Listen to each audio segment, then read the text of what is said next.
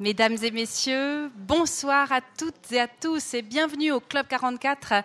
Euh, ce soir, où nous aurons le grand plaisir, le grand bonheur d'entendre Cyril Dion euh, nous parler de, du documentaire Demain, euh, de tout ce qui gravite là autour. En tout cas, Dieu sait que c'est réjouissant de vous voir aussi nombreux, aussi présents pour un projet, pour une vision du monde très positive et très encourageante. Alors, je me permets euh, de vous annoncer notre prochain rendez-vous puisque euh, notre lieu est fait de tous ces projets, de tous ces parcours.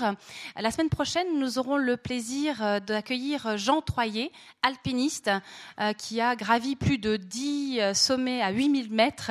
Autant dire qu'avec ce monsieur-là, nous irons haut et surtout c'est quelqu'un qui a non seulement géré des qualités de sportif, mais c'est aussi quelqu'un dont on souligne souvent un certain penchant pour une spiritualité, pour un lien avec avec euh, la nature. Bref, on est euh, assez près dans un certain état d'esprit de la conférence de ce soir.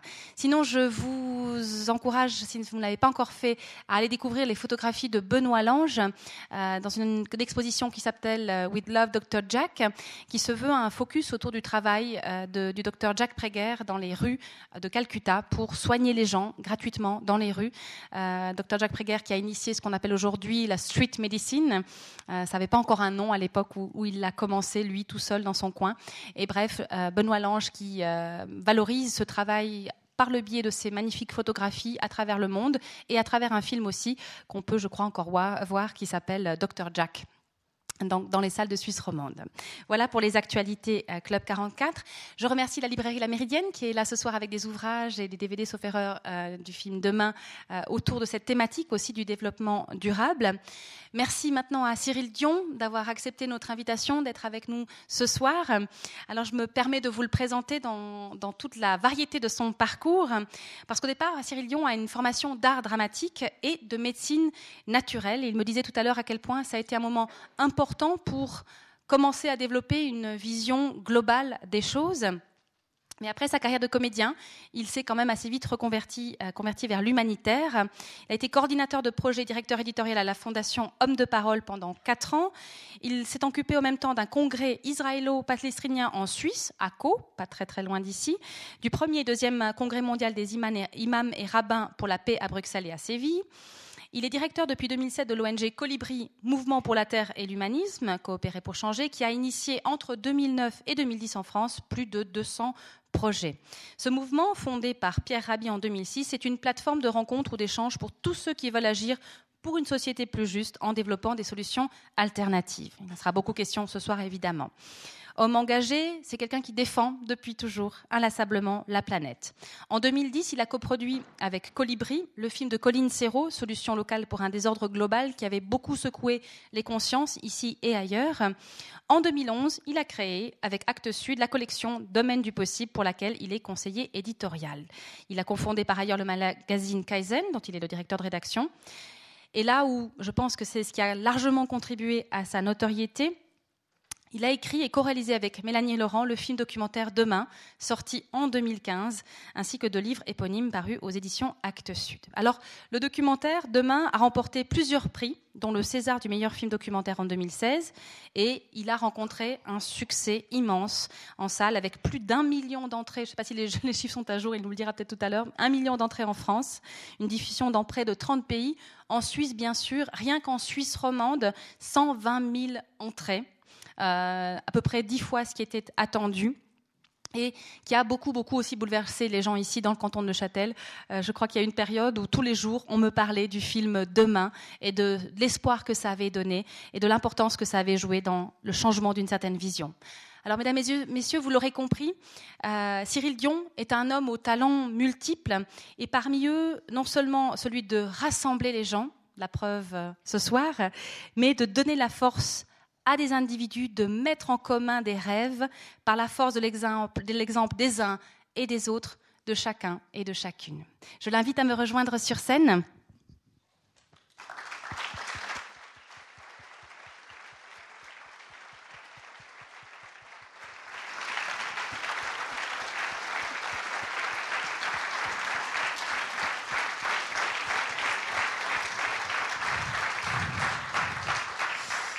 Bonsoir tout le monde. J'ai une voix bizarre, non? J'ai une voix de robot un peu. Euh, ben, je suis très heureux d'être là avec vous. Je suis impressionné de voir que vous êtes euh, aussi nombreux. Euh, pour que vous me donniez une toute petite idée, qui est-ce qui a vu demain dans la salle? D'accord. Qui est-ce qui a pas vu demain? Parce qu'en fait, je, Ok. Donc vous pouvez sortir, en fait. Alors, pour tout vous dire, j'ai euh, donc j'ai un, PowerPoint avec une conférence euh, extrêmement rodée que je fais très souvent, à tel point que j'ai l'impression d'être une sorte de machine euh, enregistrée. Vous savez, on appuie sur un bouton et puis le truc sort comme ça. Mais moi, ce que j'aimerais, avant de commencer à parler, c'est de savoir ce que vous vous aimeriez entendre. C'est-à-dire, pourquoi est-ce que vous êtes venu ce soir? Avec quoi vous aimeriez ressortir de cette soirée? Est-ce que vous vous êtes posé la question déjà? Qu'est-ce qui voudrait commencer par me dire? Juste une petite phrase. Avec quoi vous aimeriez repartir? Oui, alors il y a un monsieur là, une dame là-bas.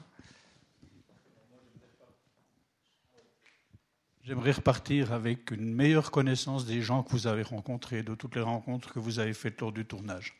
D'accord. J'ai très envie de ça. Super. Madame, oui, qui est là-bas?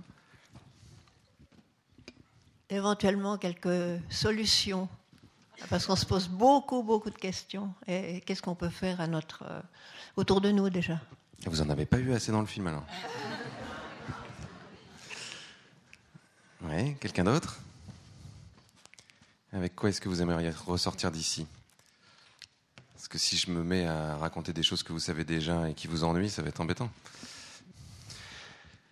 Au Club 44, il y a toujours une partie d'échange après la conférence, et là, je me réjouis d'entendre ce que votre film a suscité ici comme envie, comme projet, euh, comme euh, réalisation éventuellement, parmi les, gens présents. Ah oui, super. Ça, on en parlera tout à l'heure. On bouscule les règles pour Monsieur Cyril Dion. c'est à propos de ça, hein, demain, c'est à propos de bousculer les règles. Oui, bonsoir. Euh, suite à votre film, il y a eu beaucoup d'initiatives, ici à la Chaux-de-Fonds aussi, notamment les potagers urbains. Et euh, j'ai l'impression que le soufflet tombe un peu. Donc comment maintenir ça et continuer? Hmm. D'accord. Oui, il y a quelqu'un là-bas. Pour moi, ça serait prolonger l'espoir que vous avez donné avec le film. D'accord. Bon, comptez pas trop sur moi, c'est-à-dire que je ne suis pas non plus une perfusion d'espoir. Il faut que vous soyez capable d'être euh, autogénérateur d'espoir aussi, quand même, un peu. Ce n'est pas le Messie, attention. Exactement. Oui, quelqu'un d'autre? Oui.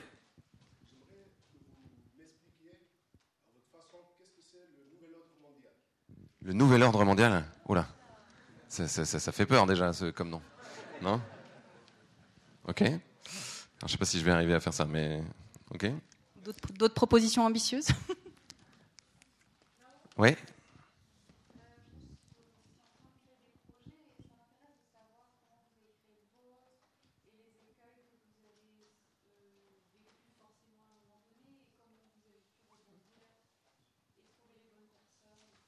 Ok.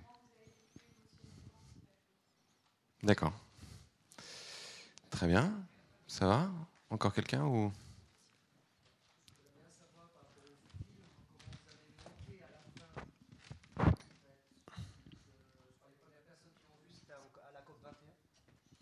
Euh, presque. Vous le saviez déjà ouais. au préalable, en tout cas. Hmm.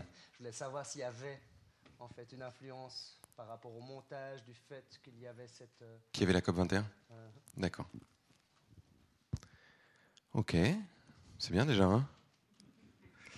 Alors, bon, du coup, je vais commencer, au lieu de commencer de façon un peu empirique, je vais commencer par l'histoire, par pourquoi on a fait ça et pourquoi j'ai fait ça? Donc, comme on disait tout à l'heure, moi j'ai une trajectoire euh, assez multiple, où j'ai fait pas mal de choses dans ma vie. Euh, et qui a commencé par le fait que je détestais l'école. Je ne sais pas s'il y en a d'autres qui, détestaient l'école dans cette salle. Il y a eu des mains qui ont eu envie de se lever euh, de façon tout à fait spontanée.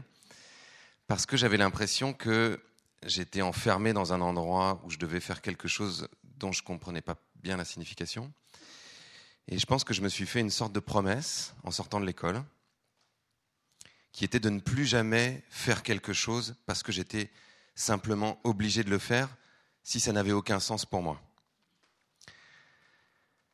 Et c'est assez compliqué ça. C'est-à-dire que moi, quand je vais dans des écoles et que je parle à des jeunes et que je leur dis, moi je pense que vous devriez réfléchir à la chose qui vous passionne le plus dans la vie, à réfléchir à ce que vous feriez si vous aviez aucun problème d'argent et que vous aviez 20 millions d'euros sur votre compte et faire ça. En général, la première des choses qu'ils me disent, c'est euh, oui, mais c'est pas possible, en fait. Et, j'ai tendance à penser que c'est possible, à part évidemment dans des cas extrêmes où on est dans des situations. Euh, je pense à mon beau-père, par exemple, qui, euh, qui, a été obligé de commencer à travailler à 14 ans parce que euh, il avait perdu son père, parce que sa mère était malade et que il a fallu commencer à travailler pour nourrir sa famille à 14 ans et qu'il est devenu boucher alors qu'il euh, voulait être professeur d'histoire et que maintenant il a un gendre végétarien, donc c'est quand même terrible pour lui. À part dans des cas comme ça qui sont effectivement très spécifiques, la plupart du temps, on a quand même le choix. Et moi, mon expérience, c'est que les gens qui finissent par arriver à faire quelque chose, c'est les gens qui s'accrochent. Il y a une phrase que j'adore, moi, d'Oscar Wilde, que vous devez connaître parce qu'elle est extrêmement connue, qui dit euh, euh, La sagesse est d'avoir des rêves suffisamment grands pour ne jamais les perdre de vue quand on les poursuit. Et je pense que c'est une philosophie qu'on peut adopter dans sa vie. Donc moi, mon rêve, c'était à la fois de trouver le moyen de m'exprimer et d'être utile, de participer à quelque chose qui, euh, qui fasse une différence, comme on dit un peu en anglais. Donc j'ai commencé par, euh, à la sortie du lycée, me dire bon bah qu'est-ce que je fais? Et je suis devenu comédien. Donc j'ai fait trois ans d'art dramatique et à l'issue de ça, je faisais des choses absolument passionnantes. Donc j'ai eu des rôles à Oscar comme euh, le complice du brocanteur dans une série française qui s'appelle euh, Une femme d'honneur, un rôle absolument magnifique. Je vous conseille de chercher ça sur internet. J'ai été euh, le maître nageur violeur de la piscine, Monsieur Dubois, dans un téléfilm euh, policier sur M6, qui est une chaîne française euh, absolument déplorable. J'ai fait des publicités, bon, et j'étais au contact de gens qui euh, faisaient pas vraiment une profession artistique.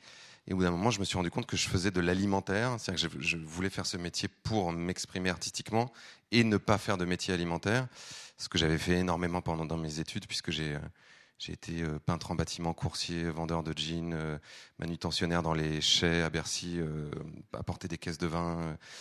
j'ai été déménageur, j'ai été standardiste chez Renault Assistance. Donc j'avais bien compris qu'il y a un endroit où la vie ne pouvait pas se, contenter, enfin, se limiter à aller au chagrin, comme on dit en français. Je ne sais pas si vous dites ça en Suisse, enfin en français roman. je sais pas comment on dit. En tout cas, je sais pas si vous dites ça ici, mais en France, on a une expression qui est d'aller aller au chagrin, ça veut dire aller au travail, mais aller au travail de façon forcée. Donc, pour moi, l'existence devait, euh, avoir une autre saveur, d'une certaine façon. Donc, je me suis mis à chercher et à faire un certain nombre de choses. Euh, donc, je ne vais pas vous faire toute l'histoire parce que c'est long. À un moment, j'ai eu la chance de, après plein d'expériences, de rencontrer Pierre Rabhi, que vous devez connaître. Euh, et notre idée était de créer un mouvement, donc qui est le mouvement Colibri aujourd'hui, pour pouvoir rassembler toutes les personnes qui avaient sincèrement envie de construire une autre société. Parce qu'on avait remarqué que un des freins premiers à changer les choses, c'était de se sentir tout seul dans son coin et de se sentir un peu impuissant. Donc, un des premiers leviers qui était très important à activer, c'était de relier toutes ces personnes. À ce moment-là, on avait pris connaissance d'une étude sociologique qui est passionnante, que je vous conseille si vous ne la connaissez pas, qui est une étude qui a été faite euh, au début des années 2000, euh, même peut-être en 99 aux États-Unis, par un scientifique qui s'appelle Paul Ray, qui a découvert qu'un courant sociologique portant, pour être schématique, les valeurs euh, qu'on peut rencontrer dans demain, était beaucoup plus important que ce qu'il imaginait dans la population américaine. Donc il avait pris quatre grandes valeurs, donc je me souviens plus exactement lesquelles c'était, mais je crois qu'il y avait euh, les gens qui allaient plutôt vers l'agriculture biologique, qui étaient pour une, forme de parité entre le masculin et le féminin dans la société, euh, qui euh, étaient dans un engagement sociétal et qui avaient une réflexion euh, spirituelle. Et cette étude a montré que ce courant, qu'ils ont ensuite nommé les créatifs culturels, représentait 24% de la société. Donc ce qui était énorme, beaucoup plus que, que ce que les radars sociologiques habituels avaient tendance à montrer. Mais une des spécificités de ce courant, c'est que si on demandait aux gens combien est-ce que vous pensez que vous représentez dans la population américaine, les gens disaient à peu près 5%. Donc ils n'avaient absolument pas conscience qu'ils étaient aussi nombreux et que cette force avait la possibilité de transformer la société. Donc cette étude a été ensuite menée euh, en France, puis dans un certain nombre de pays européens et même au Japon, et les résultats étaient relativement similaires, c'est-à-dire qu'on tournait autour de 20% de la population. Je crois qu'il y a eu une actualisation de cette étude assez récemment qui montre que c'est encore plus aujourd'hui et qu'on est plutôt de l'ordre de 30%. Donc, on voit bien, en tout cas c'est le cas en France, que cette force-là continue relativement à s'ignorer puisqu'elle ne se traduit pas euh, politiquement. Nous, en France, par exemple, le Parti écologiste, euh, aux élections présidentielles, en général, ça fait à peu près 2%, ce qui est quand même assez euh, valeureux. Et, et tout ce qu'on entend dans les médias, c'est plutôt que le Front National est en train de grimper et de faire entre 40, enfin 30 et 40%. Mais cette, espèce de, de, vague de fond qui est pour l'instant relativement invisible, personne n'en parle. L'autre chose que, j'ai remarqué en créant Colibri, c'est qu'on passait énormément de temps à expliquer aux gens tout ce qui ne va pas. Alors dire qu'il euh, y avait le changement climatique, qu'il y a l'effondrement de la biodiversité, qu'on euh, allait vers une nouvelle crise économique, euh, que les terres étaient polluées, que les eaux étaient polluées, qu'il fallait donc tout arrêter, quoi. Arrêter de prendre sa voiture, arrêter de prendre l'avion, arrêter de manger de la viande, arrêter de prendre des douches, arrêter d'allumer la lumière. Et que ça, finalement, c'était assez peu excitant pour les gens à qui on parlait.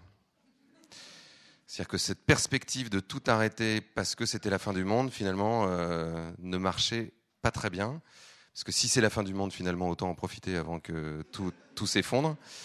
Et, euh, et l'idée qu'on pourrait y faire quelque chose, c'est-à-dire que par rapport à ces énormes problèmes, le fait de prendre son vélo ou de prendre une douche euh, plutôt qu'un bain, ça collait pas quoi. C'est-à-dire que les gens se disaient, je vois pas comment ça pourrait vraiment avoir un impact, et ça semblait être une sorte de, geste perdu dans l'océan euh, de problématiques.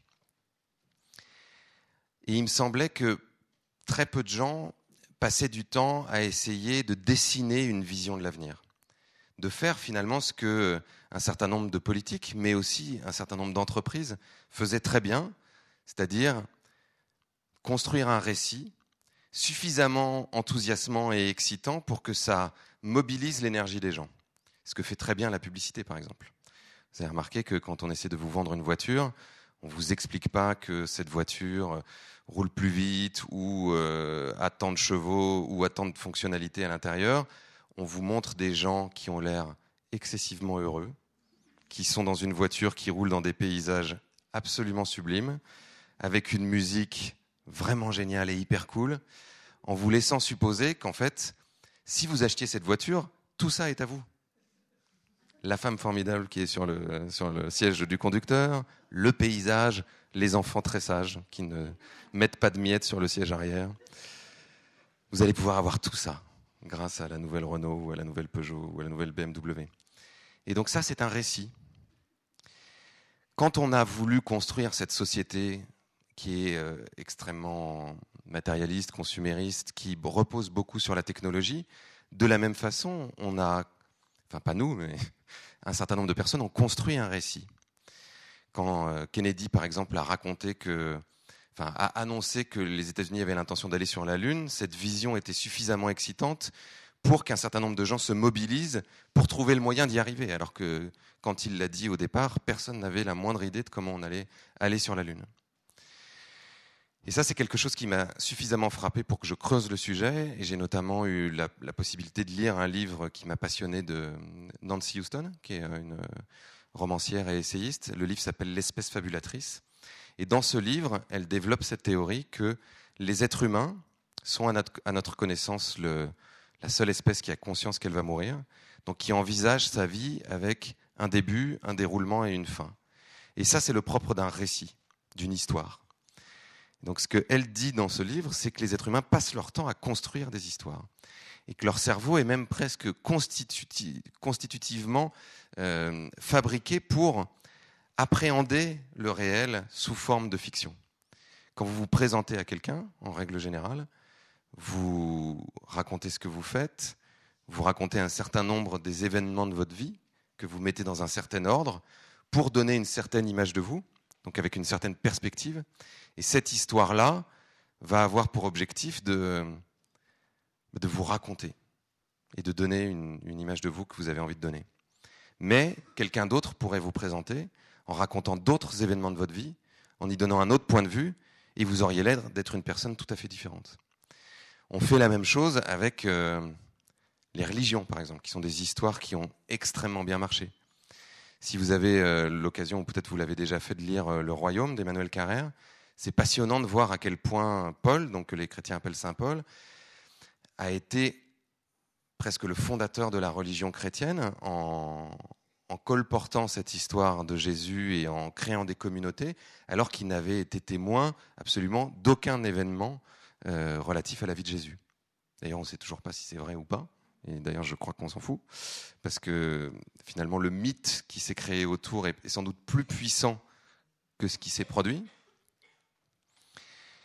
Et cette histoire-là a eu un impact considérable sur l'humanité. et cette histoire-là a fait l'objet de multiples interprétations. On voit bien euh, comment, au nom de cette histoire, un certain nombre de choses ont été faites qui étaient radicalement différentes. On a été euh, tuer des peuples entiers, aussi bien qu'il y a des gens qui ont été aider des lépreux et euh, manifester des, valeurs humaines extraordinaires. Donc en voyant tout ça, à un moment, je me suis dit peut-être que la meilleure façon de d'engager un changement profond et de mobiliser la population serait de construire un récit, de raconter une histoire qui soit suffisamment désirable et suffisamment crédible pour que les gens, en sortant de la salle de cinéma, se disent Mais oui, moi j'ai envie de vivre dans un monde qui ressemble à ça, donc comment est-ce que je pourrais faire? Et que, toutes les actions que ces personnes-là pourraient entreprendre ne soient pas justement des actions qui sont un peu perdues dans l'océan, comme je le disais tout à l'heure, mais soient des briques d'une vision commune. Un peu comme si vous alliez chez un architecte parce que votre maison, euh, j'en sais rien, euh, est une passoire énergétique, euh, que le toit fuit, que les murs tombent en, en ruine, etc. Et que vous allez dessiner les plans d'une nouvelle maison, et c'est ça qui va vous donner l'énergie de la construire. C'est le fait de rêver en vous disant, bah tiens, on va mettre telle pièce là, et puis on va ouvrir une grande baie vitrée. Et moi, demain, je l'imaginais comme ça, comme des plans d'architectes qui, qui donnent envie de construire cette maison-là. Alors évidemment, en allant chercher des briques qui sont imparfaites, il y a plein de choses dans demain qui, euh, qui pourraient être beaucoup mieux. C'est-à-dire qu'aujourd'hui, on, pourrait fabriquer des panneaux solaires de façon euh, qui ont beaucoup, enfin, avec beaucoup moins d'impact négatif sur l'environnement, en faisant de l'économie circulaire. Euh, évidemment, ce qu'on a montré en Islande n'est pas l'alpha et l'oméga de la démocratie. D'ailleurs, on a beaucoup hésité à venir en Suisse pour filmer ce que vous faites, parce que vu de France, vous avez l'air d'avoir une super démocratie. Je ne sais pas comment vous le vivez vous, mais je vous assure que vu de chez nous, ça a l'air absolument idyllique. Et on a simplement voulu montrer et filmer des gens qui s'étaient mis en chemin, qui s'étaient pas résignés, qui s'étaient dit ben, ok, on a un problème extrêmement grave, mais moi aujourd'hui, je sais que je peux créer quelque chose qui peut être une voie, une piste qui pourrait participer à construire une autre société. Et pour moi, une des réussites de ce film, c'est justement d'avoir, euh, de s'être appuyé sur des êtres humains exceptionnels. Et on va en parler un peu plus euh, en rentrant dans le détail, mais ces solutions-là, pour moi, sont le, sont le début de tout ce qu'on pourrait inventer, qui pourrait vraiment nous, nous, nous permettre de, de totalement changer la société. Après cette entrée en matière un petit peu longue. Alors, l'idée, quand on a commencé demain, c'était de se dire, finalement, où est-ce qu'on en est? D'où est-ce qu'on part? Donc, on a rencontré ces deux scientifiques que vous avez vus euh, au début, là, Tony et Elise, qui nous ont dressé un tableau absolument apocalyptique qui, euh, de façon très schématique, ressemble à ça. C'est-à-dire que la population augmente de façon hallucinante. Tony, donc, qui a à peu près 60 ans, nous disait juste dans l'intervalle de ma vie, la, po- la population mondiale a triplé, ce qui n'est jamais arrivé dans l'histoire de l'humanité. En même temps que les températures augmentent avec toutes les difficultés que ça peut créer, que vous connaissez. En même temps que les inégalités augmentent de façon incroyable. Sur les températures, vous avez dû voir ces derniers chiffres, mais Euh, 2016 a priori sera l'année euh, de oui 2016 a été l'année la plus chaude depuis qu'on a commencé à faire le relevé des températures et il est fort possible que 2017 le soit aussi. Euh, il y a quelques jours, il y avait un article dans le Washington Post qui expliquait que la température dans l'Arctique en ce moment est 20 degrés supérieure à la moyenne. 20 degrés. Je ne sais pas si vous imaginez ce que ça peut faire. Donc augmentation des inégalités. Là, on a eu à nouveau un rapport euh, euh, qui est tombé qui explique qu'aujourd'hui, il y a 62 personnes sur la planète qui détiennent autant de richesses que 3,5 milliards. Ça fait quand même un peu d'inégalité. Une augmentation considérable des déchets. Euh, là aussi, juste un chiffre qui est complètement fou.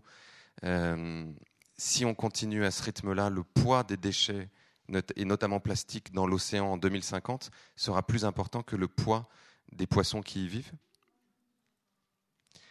Une baisse des ressources. Donc on voit qu'on va arriver à des problématiques euh, de, rupture sur l'eau, sur les terres arables et donc potentiellement la nourriture, sur l'énergie. Une chute absolument incroyable de la biodiversité. Euh, là aussi, il y a un rapport qui vient d'être rendu par le WWF qui explique que ces 40 dernières années, on a perdu la moitié des vertébrés sur la planète. La moitié des vertébrés ces 40 dernières années. On est à 60% des vertébrés depuis 1970. Là aussi, c'est des chiffres qui sont euh, vertigineux, c'est-à-dire qui, sont même difficiles à appréhender pour nous, qui vivons en plus la plupart du temps dans des milieux assez urbains, donc où cette disparition semble relativement invisible. Mais il faut réaliser que c'est non seulement des espèces, mais au-delà des espèces, des populations de mammifères qui disparaissent sur la planète et de vertébrés plus largement. Et tout ça devrait nous amener donc euh, au, au feu d'artifice, au bouquet final, c'est-à-dire euh, une augmentation des conflits. Donc euh, là, c'est aussi assez facile à comprendre. C'est-à-dire que si on a de moins en moins accès à l'eau, aux terres arables, donc à la nourriture, si on a de moins en moins accès à des ressources qui nous permettent de produire de l'énergie, notamment des ressources fossiles, si on a de plus en plus de migration, ce qui a priori sera le cas puisque euh, les Nations Unies prévoient que ça sera plus de 60 millions de, réfugiés climatiques qui vont, euh, qui vont dans les, décennies qui viennent euh, devoir trouver des pays dans lesquels se reloger et que la situation géopolitique internationale accentue ce phénomène. Forcément, il y a un certain nombre d'acteurs et notamment de pays qui vont commencer à rentrer en conflit pour avoir le contrôle de ces ressources euh, en eau, en nourriture, en énergie, etc. Et tout ça risque d'accélérer les- extinctions qui elles-mêmes risquent de euh, précipiter l'ensemble de ces phénomènes. Ce que nous expliquait ces deux scien- scientifiques et qui est euh, assez édifiant, c'est que ils nous parlaient de ce concept de tipping point, c'est-à-dire de ce moment où tout pourrait basculer presque du jour au lendemain. Et pour nous l'expliquer, ils nous donnaient plusieurs métaphores. Il y a une métaphore qu'ils ont, ont beaucoup utilisée, qui était ce- celle de la bouilloire. C'est-à-dire quand vous faites bouillir de l'eau, pendant très longtemps il ne se passe rien, et hop, tout d'un coup elle se met à bouillir d'une seconde à l'autre. Une autre euh, métaphore qu'ils nous ont donnée, qui ressemble un peu à un problème de maths euh, un peu relou, c'est l'histoire de l'étang avec les nénuphars, que certains d'entre vous doivent connaître. C'est-à-dire que si vous avez un étang, et que sur cet étang, il y a un nénuphar, et que vous savez que chaque jour, ce nénuphar va se dédoubler, et qu'au bout de 30 jours, l'ensemble des nénuphars auront colonisé l'étang, et donc l'étoufferont. Combien de jours de différence il y aura entre le moment où l'étang sera à moitié plein et totalement plein Vous avez vu, ça a l'air chiant hein, comme ça. hein Quelqu'un a une réponse? Vous avez deux minutes. Un, absolument, un jour. Un jour, puisque l'ensemble des nénuphars vont se dédoubler, et donc un jour il sera à moitié plein, et le lendemain il sera totalement plein. Et c'est exactement la situation dans laquelle on peut se trouver. C'est-à-dire, pendant 29 jours, on va se dire, ben ça va, on a le temps. Parce qu'en fait, il y a encore vachement de place sur l'étang, euh, il y a même encore la moitié, et en réalité, en une journée, tout peut basculer. Et ce qui les inquiète, c'est que si ça se produit comme ça, on n'aura absolument pas le temps de réagir. Ça ira trop vite. Donc, on risque de basculer dans des mécanismes qui sont des mécanismes plutôt violents de survie, puisqu'on sera acculé à une situation dramatique. Donc, tout l'enjeu est d'anticiper ce moment avec les difficultés qui sont que tous ces sujets sont relativement abstraits, c'est-à-dire que le changement climatique, euh, l'effondrement euh, de la biodiversité, c'est des choses qu'on ne voit pas au quotidien, à part dans un certain nombre de pays, ou à part si on est vraiment en contact régulièrement avec la nature. Donc, ces choses qui sont un peu des concepts et qui ont du mal à accrocher dans notre esprit et à nous, à nous pousser vers l'action, il faut qu'on puisse les métaboliser d'une autre façon. D'où notre idée de faire passer ça par le cinéma, par l'image, par l'émotion, pour qu'on puisse être suffisamment ému, puisque l'émotion, étymologiquement, c'est ce qui nous meut, c'est ce qui nous fait bouger, pour engager un certain nombre de transformations, à la fois dans nos vies et dans les endroits où on vit.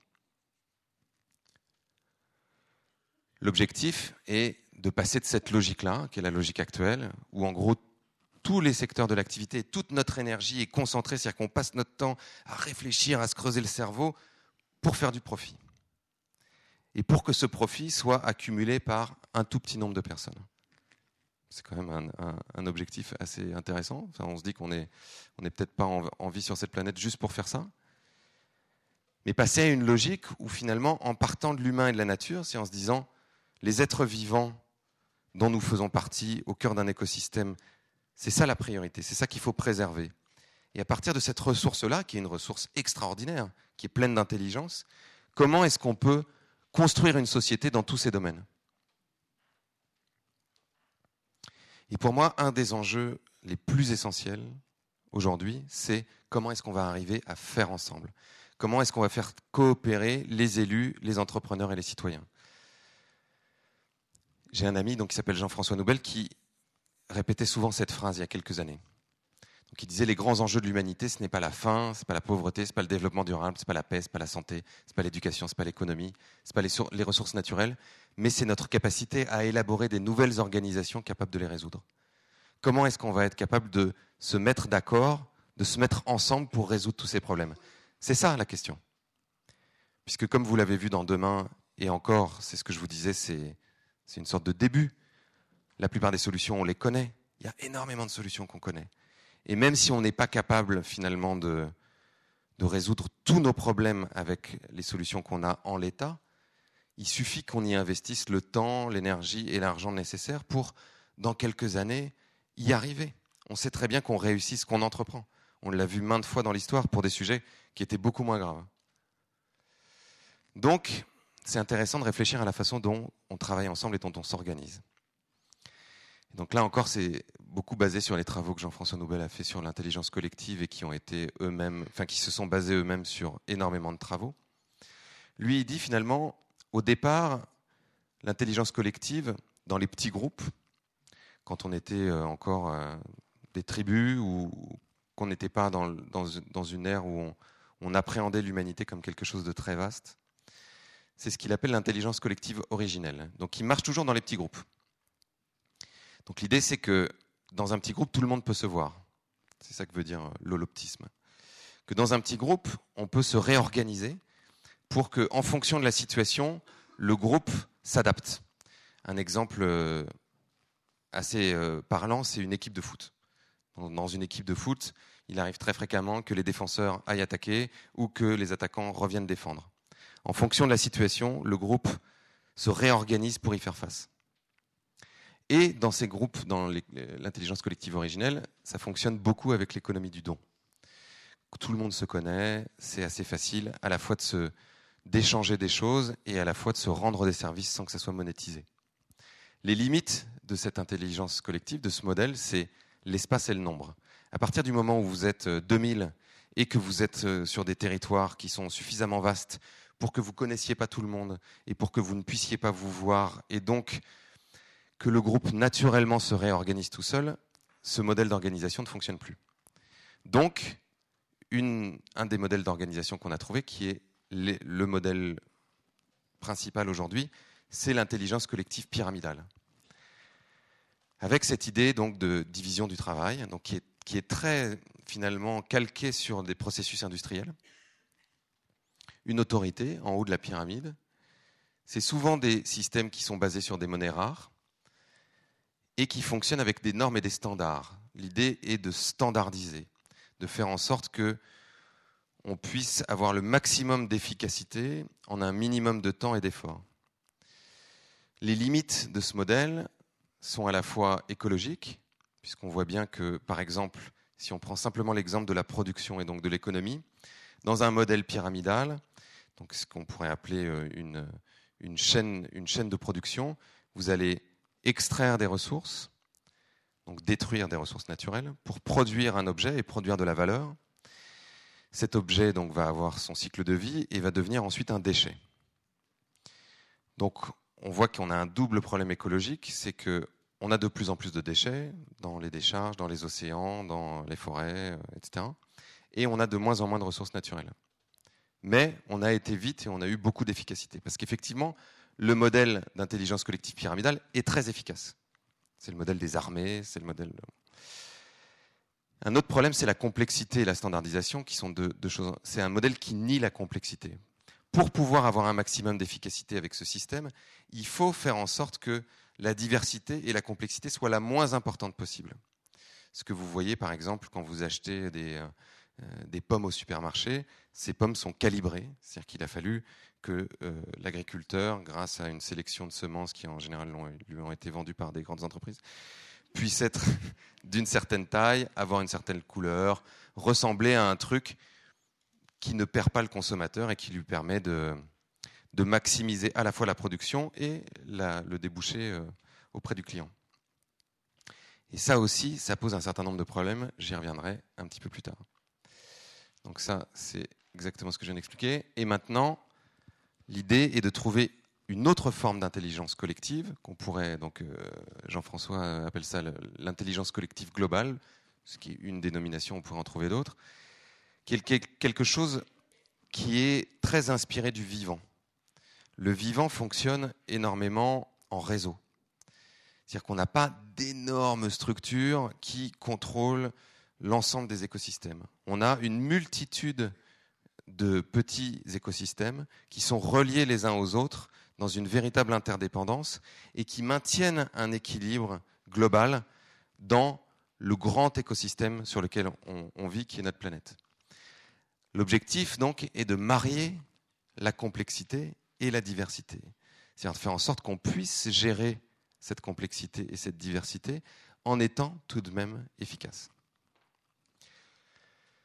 C'est passé d'une logique très pyramidale à une logique qu'on appelle en, anglais plus bottom-up, donc qui est une logique plus d'émergence.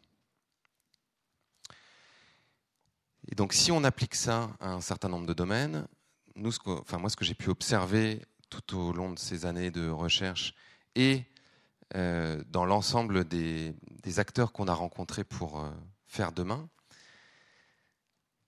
c'est que c'est vraiment l'étude des écosystèmes et du fonctionnement naturel qui les inspire pour mettre en place euh, leurs initiatives. donc je vais vous donner l'exemple de l'agriculture, qui est très parlant, pour illustrer cette, ce changement de logique. Au moment où on a créé l'agriculture industrielle, donc euh, en gros, schématiquement après la Deuxième Guerre mondiale, on avait besoin de produire énormément de nourriture dans un minimum de temps et faire en sorte que cette nourriture soit le moins chère possible. Donc on a utilisé ce mode d'organisation pyramidale, industrielle dont je vous parlais tout à l'heure, qui consiste, comme je le disais aussi, à simplifier énormément. Donc, on a créé des champs où on a tout rasé. On a enlevé cette complexité, cette diversité pour mettre une seule chose, donc faire de la monoculture. Donc là, en l'occurrence, c'est de la monoculture de blé sur, cette image-là. Mais on l'a fait avec plein d'autres, plein d'autres choses. On a fait ces grands espaces euh, compatibles avec des machines, c'est-à-dire qu'ils sont aussi énormes et il n'y a plus rien, c'est-à-dire plus de haies, plus d'arbres, pour que les machines puissent travailler. Donc là, c'est aux États-Unis, c'est évidemment le, paroxysme un peu de cette logique-là, mais moi j'habite euh, au début de la Normandie et au sud de chez moi, c'est la, Beauce, qui est une région en France qui ressemble à peu près à ça. Le problème de cette euh, logique-là, comme je le disais tout à l'heure, c'est que faire de la monoculture, détruire toute cette complexité et cette diversité, ça a un impact. La nature n'est pas faite pour fonctionner comme ça. Donc ça va appauvrir les sols. Donc vous allez avoir des sols qui petit à petit, vont se minéraliser, vont devenir de plus en plus solides, de moins en moins fertiles, ils vont absorber l'eau de moins en moins facilement, donc vont créer des ruissellements, donc de l'érosion, et donc vous allez avoir de moins en moins de terre arable, et cette terre arable que vous avez en toute petite quantité va être de plus en plus minérale. Donc vous allez être obligé de l'aider, vous allez être obligé de la rendre plus fertile, en y mettant des engrais chimiques. Malheureusement, les plantes qui vont pousser sur euh, ce substrat qui est de plus en plus malade vont elles-mêmes être de plus en plus faibles. C'est un peu comme si vous, euh, avec votre système immunitaire, immunitaire, vous passiez votre temps à manger toujours la même chose. Vous mangez, je sais que, du riz ou euh, que des bananes. Au bout d'un moment, vous allez affaiblir votre organisme, qui est fait pour avoir de la diversité. Donc les plantes qui poussent dessus sont plus faibles, donc plus euh, susceptibles d'attraper des maladies ou d'être attaquées par des parasites. Donc elles développent des champignons, elles se font attaquer par des insectes. Donc pour résoudre ce problème, on va utiliser des pesticides, des fongicides, pour tuer les champignons, pour tuer les insectes, et des herbicides pour faire encore plus de place, parce que parfois il y a des mauvaises herbes et c'est absolument catastrophique. Et les gens qui mettent ces produits, qui sont totalement inoffensifs, sont habillés en cosmonautes. Tout est normal. On va faire la même chose avec l'élevage.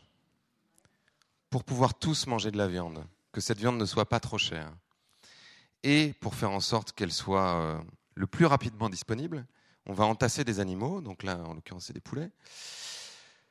On va pas les faire sortir euh, pour euh, aller prendre l'air ou se balader parce que ça perdrait trop de temps et puis ce serait pas efficace. Donc on les met dans, des structures comme ça où ils vont tout faire, c'est-à-dire euh, manger, pondre, mais aussi déféquer. D'ailleurs, il y a des histoires que je vous raconterai pas où ils récupèrent les défécations des poulets pour faire des choses qui rentrent ensuite dans leur nourriture.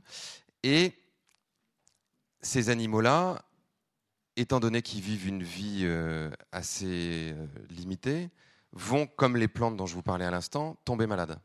Donc on va les soigner avec des antibiotiques, qui eux-mêmes vont finir par avoir un impact sur notre santé, nous rendre résistants à un certain nombre euh, d'antibiotiques et donc de maladies. Tout ça est très intelligent, vous aurez remarqué.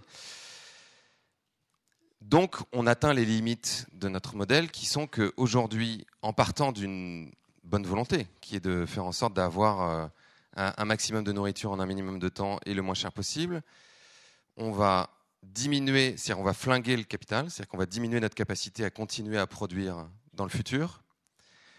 On va rendre les animaux et les sols malades. On va détruire la biodiversité. On va polluer les eaux et l'air. On va nous-mêmes mettre notre santé en danger. Donc, on est obligé de trouver une solution qui va nous permettre, dans le futur, de nourrir encore plus d'habitants avec des terres arables et des moyens qui eux-mêmes diminuent et qui, je n'ai pas parlé de ce, facteur-là, en plus augmentent le dérèglement climatique puisque l'ensemble de l'agriculture sur la planète, c'est de l'ordre de 25% du, ré, du réchauffement climatique. Ça participe à 25% au réchauffement climatique. Et l'élevage seul, c'est 18%. Juste l'élevage. Donc simplement diminuer votre quantité de viande et de produits animaux et particulièrement euh, les animaux qui sont euh, élevés en batterie, donc qui nécessitent une alimentation qui a été faite euh, au détriment en général des forêts, c'est-à-dire qu'on a rasé les forêts pour faire pousser du soja et du maïs, et on l'a ensuite fait voyager pour pouvoir les nourrir. Ça, c'est déjà une action qui a énormément d'impact. C'est-à-dire manger peu de viande, manger de la viande qui a été élevée dehors, qui si c'est du bœuf par exemple, qui a plutôt pâturé, euh, donc ça, vous l'avez normalement dans les cahiers des charges de l'alimentation euh, biologique. Euh, vous l'avez aussi dans un certain nombre de cahiers des charges, comme je ne sais pas si vous avez le label rouge ici euh, en Suisse, mais nous on a, on a, le label rouge, bleu, blanc, pardon, bleu blanc cœur. Donc il y a quelques labels comme ça. Et globalement, réduire ou supprimer aussi euh, tout ce qui vient de la mer, c'est pas plus mal. Si on continue comme ça, aux alentours de 2048, il y aura quasiment plus rien dans l'océan. Donc, comment inventer un autre modèle? Donc, vous avez vu euh, dans le film l'expérience du bec et loin. Donc, on va approfondir un petit peu. Charles et Perrine ont pris le contre-pied total de la logique que je viens de décrire. Et évidemment, ils l'ont prise en, utilisant des principes qui, qui existaient déjà. Donc la permaculture a été inventée par deux Australiens qui s'appellent euh, Bill Mollison et David Hol- Holmgren dans les années 70. Et c'est exactement ce que je vous disais, c'est-à-dire que la permaculture, c'est reproduire le fonctionnement des écosystèmes naturels dans les organisations humaines pour faire en sorte d'avoir des, des systèmes humains qui soient résilients, c'est-à-dire qui soient capables d'encaisser les chocs successifs euh, qu'ils vont pouvoir rencontrer et de continuer à exister. Donc là où l'agriculture industrielle fait de la monoculture, eux, ils ont remis un maximum de diversité. Sur euh, à peu près un hectare cultivé, ils ont plus de, euh, ils ont près de 1000 variétés différentes. Là où l'agriculture industrielle euh, érode et affaiblit les sols, eux vont chercher à avoir un sol le plus vivant et le plus en bonne santé possible. Avec l'idée que plus le sol est en bonne santé, plus la plante qui pousse dessus est en bonne santé.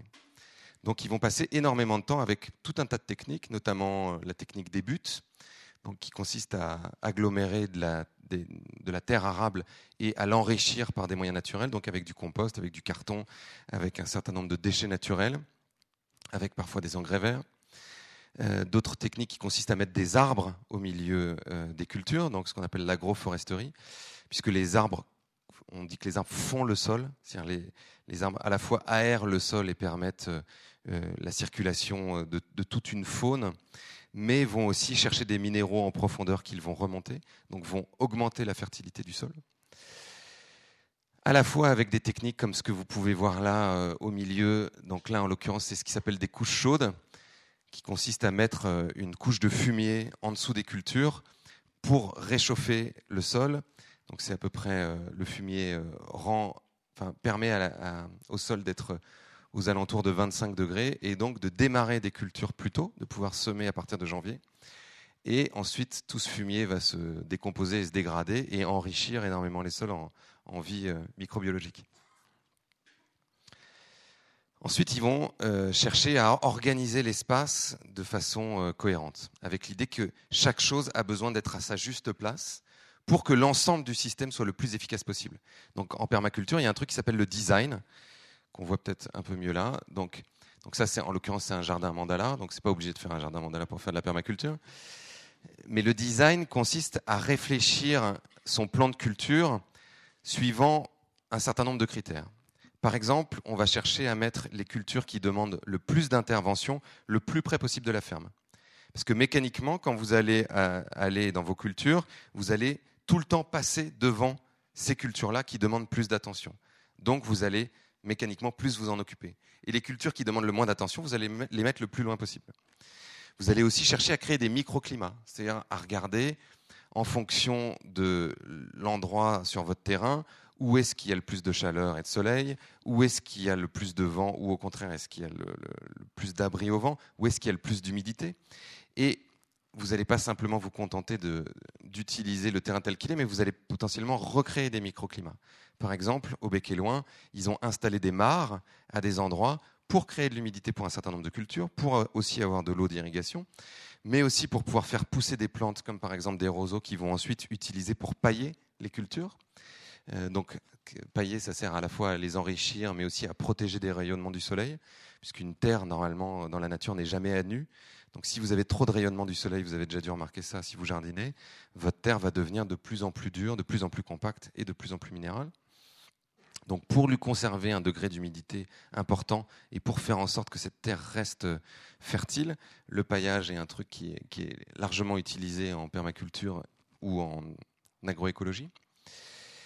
Et on va chercher une association des cultures la plus, euh, les plus efficaces possibles. On va chercher quelles espèces aident quelles espèces, euh, que ce soit des espèces végétales ou animales. Par exemple, ils ont euh, euh, toute une ribambelle de canards, donc d'où l'intérêt d'avoir la mare pour avoir des canards, qui eux-mêmes adorent les limaces. Et donc les canards vont manger les limaces. Mais ils vont aussi pouvoir, à des moments, fertiliser le limon, qui va ensuite pouvoir être récupéré pour fertiliser des cultures, etc. etc. Et en faisant ça, donc ils ont fini par, par théoriser euh, un certain nombre de principes. Et donc, ce que nous disait euh, Charles dans le, dans le film, c'est que les trois grands principes sur lesquels il s'appuie, c'est donc prendre soin du sol pour que le sol soit dans, le, le, plus sain possible et le plus fertile possible. Associer les cultures, comme je viens de le dire, et densifier les cultures. Puisque là où l'agriculture industrielle a besoin d'énormément d'espace pour pouvoir faire passer les machines, quand on cultive à la main, si on a décidé de ne pas du tout utiliser de pétrole, on peut beaucoup plus resserrer les cultures. Et donc, euh, si vous vous souvenez dans le film, à un moment, il montre une bande comme ça de 80 cm en expliquant qu'avec un semoir qu'ils ont inventé, ils sont capables de semer jusqu'à 26 rangs de légumes, là où un tracteur pourrait en cultiver seulement 3 à cause de, de la place qu'il prend. Et sur cette planche de 80 cm, ils vont faire plusieurs rotations. Une rotation, ça veut dire qu'au même endroit, vous allez cultiver plusieurs fois dans l'année. La rotation moyenne, par exemple pour un, un agriculteur biologique euh, en France, un maraîcher, c'est 1,2 rotations par an. C'est-à-dire qu'en gros, il va faire une seule culture sur une parcelle. Au bec et loin, euh, qui s'est largement inspiré du travail des maraîchers de Paris, ils arrivent à faire jusqu'à 8 rotations de culture. Donc ça veut dire que si vous avez 1000 mètres carrés sur lesquels vous faites 8 rotations de culture, c'est comme si vous aviez 8000 mètres carrés. Et si sur ces 1000 mètres carrés, vous faites enfin, 26 rangs de légumes au, lieu d'en faire 3, vous pouvez imaginer qu'en en, en additionnant ces, ces, facteurs positifs, vous allez arriver à une productivité beaucoup plus importante que ce que vous pouvez avoir avec l'agriculture industrielle par hectare. Et donc là, l'étude qu'ils ont menée avec, avec l'INRA et AgroParisTech, qui sont l'école d'agronomie en gros de la région parisienne et l'Institut national euh, d'agronomie, montre que ils ont pu arriver à euh, dégager suffisamment d'argent pour faire vivre un maraîcher sur 1000 mètres carrés. Alors que, théoriquement, il faut l'équivalent d'un hectare pour faire vivre un maraîcher. Ça veut dire qu'ils arrivent à l'hectare à produire jusqu'à 10 fois plus qu'avec l'agriculture industrielle. Et en faisant ça, non seulement donc on arrive à produire, ce qui est bien, mais comme je le disais tout à l'heure, on rentre dans une économie et dans un processus qui n'est pas juste un processus de limiter les dégâts, ce qui est par exemple euh, l'agriculture raisonnée. Ce qu'on appelle l'agriculture raisonnée en France, c'est euh, on met moins de produits. Si on pollue, mais moins. Donc c'est bien. Alors que là, la permaculture, c'est comment est-ce que, en faisant ce qu'on fait, on participe à régénérer les écosystèmes. En faisant en mettant en place tout ce, dispositif, on va améliorer la fertilité des sols, on va redéployer la biodiversité, c'est-à-dire qu'on va faire revenir tout un tas d'espèces, on va stocker du carbone. Plus une terre est riche en humus, plus elle est capable de stocker le carbone de l'atmosphère. Il y a un chiffre qui, euh, a été donné euh, il y a peu de temps dans, dans une étude qui dit que si on arrivait chaque année à augmenter de 0,4% la capacité des sols à, stocker du carbone, on pourrait, dans les décennies qui viennent, quasiment stocker tout ce qui est dans l'atmosphère aujourd'hui. Il y a une étude aussi qui est citée dans Demain euh, sur la Californie, où en gros, s'il y avait un quart des pâturages sur lesquels on pouvait épandre du compost, on pourrait euh, absorber l'ensemble des émissions de CO2 de la Californie. Donc particulièrement intéressant. Évidemment, les plantes aussi stockent du carbone. Donc replanter des arbres, replanter des, faire en sorte que il y ait une diversité la plus importante possible biologique sur ces territoires, permet aussi de stocker du carbone. On va faire en sorte de euh, produire une nourriture plus saine et plus savoureuse, donc on va faire quelque chose pour la santé. Et on va créer un modèle qui est potentiellement euh, particulièrement bénéfique pour le changement climatique, parce qu'au-delà de stocker du carbone, on va cesser d'en émettre au bec et loin, en gros, ils utilisent zéro goutte de pétrole, zéro goutte de pesticides, et ils n'utilisent pas du tout d'engrais. Et je ne sais pas si vous connaissez ce chiffre, mais en gros, pour faire euh, une tonne d'engrais, il faut de l'ordre de 2 tonnes de pétrole. Donc, on rentre dans un système qui est extraordinairement vertueux. Et ce mécanisme-là, euh, il y a un certain nombre de gens qui sont en train de le, théoriser, et notamment euh, une femme qui s'appelle Isabelle Delannoy, donc moi, je m'occupe d'une collection de livres chez Actes Sud qui s'appelle Le Domaine du possible. Et on va publier son livre euh, au printemps prochain qui s'appelle L'économie symbiotique, qui va être doublé d'une publication scientifique à Polytechnique Lausanne, où elle théorise justement ce, nou ce, ce nouveau modèle économique qui pourrait non seulement euh, stopper énormément de dégâts, mais participer à régénérer nos écosystèmes et euh, nos écosystèmes naturels et nos écosystèmes sociaux. Et un des meilleurs exemples euh, qu'on avait dans Demain sur ce que l'économie symbiotique pourrait être, même si ce n'est pas encore parfait, c'est euh, Pocheco, dans le Nord.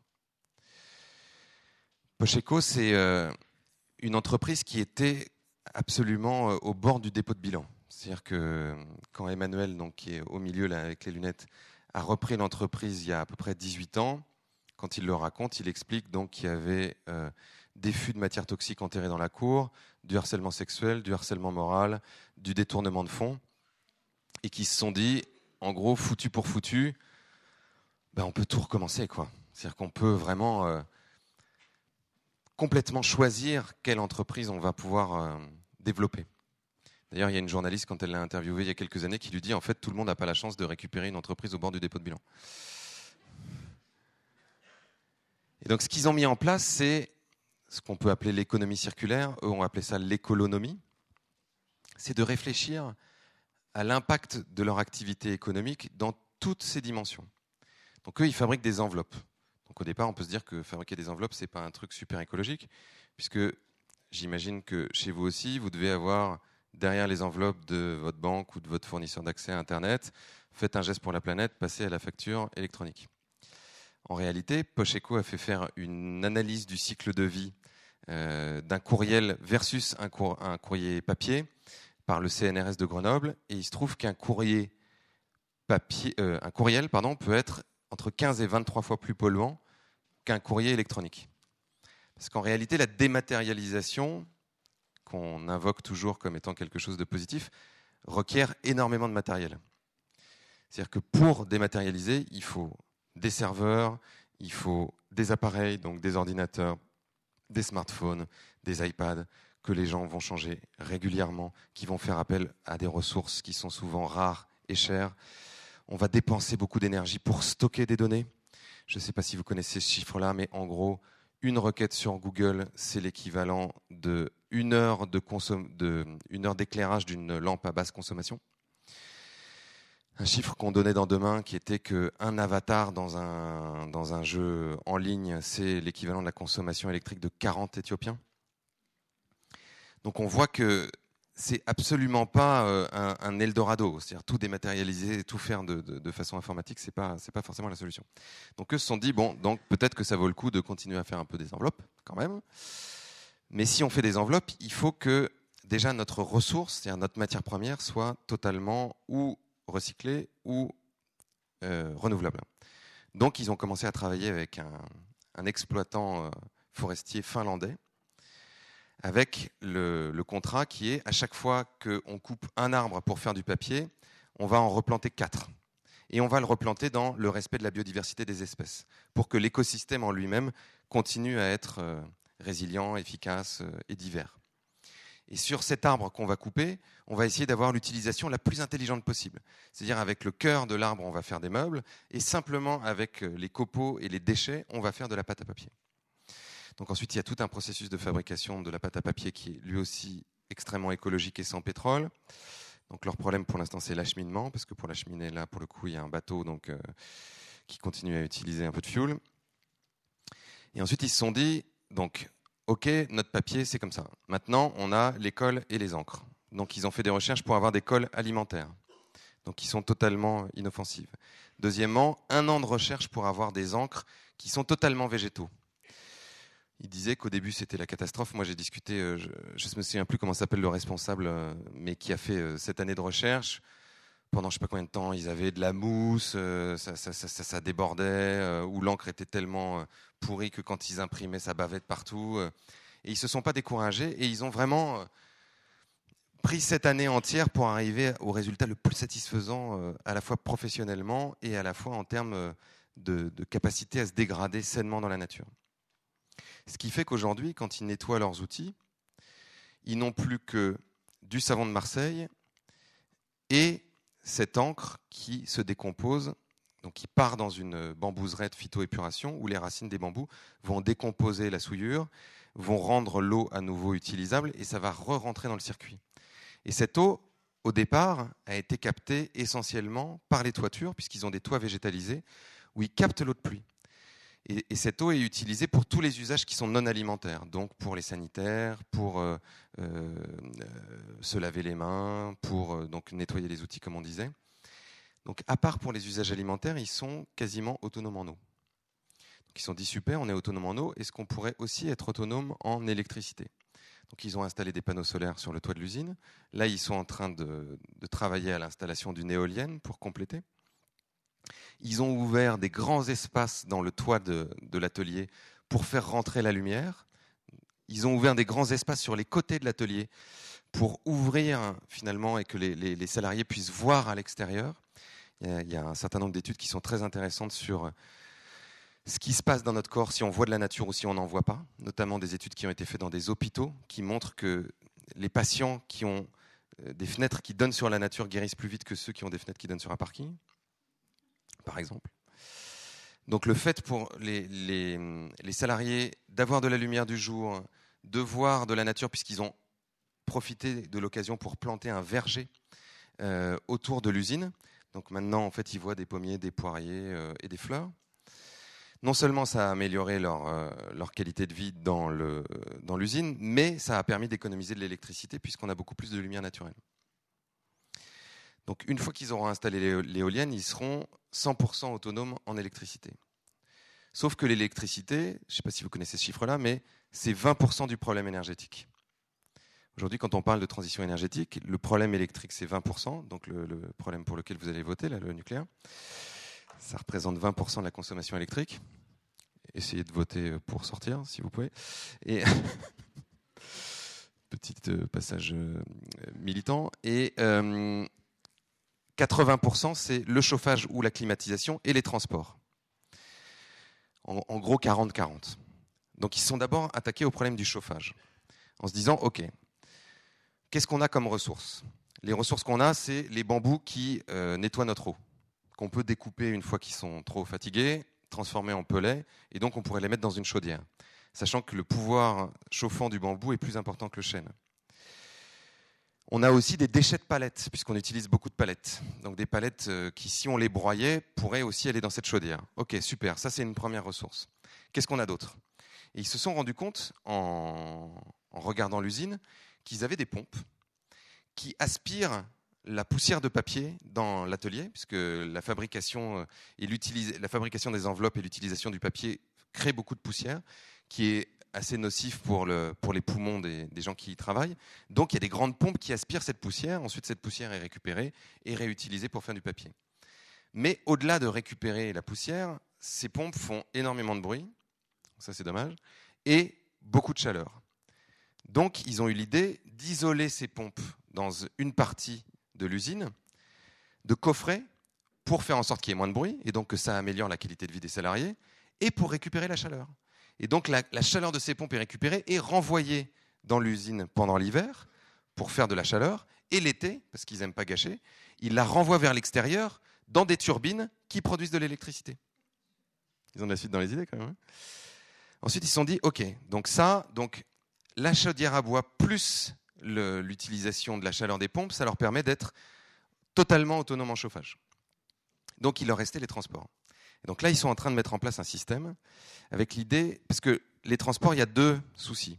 Il y a d'abord le souci des transports de, euh, de leurs enveloppes. Donc là, ils ont créé, si vous avez vu le film, vous devez vous en souvenir, un mécanisme pour pouvoir transporter beaucoup plus d'enveloppes avec beaucoup moins de camions et beaucoup moins d'emballages.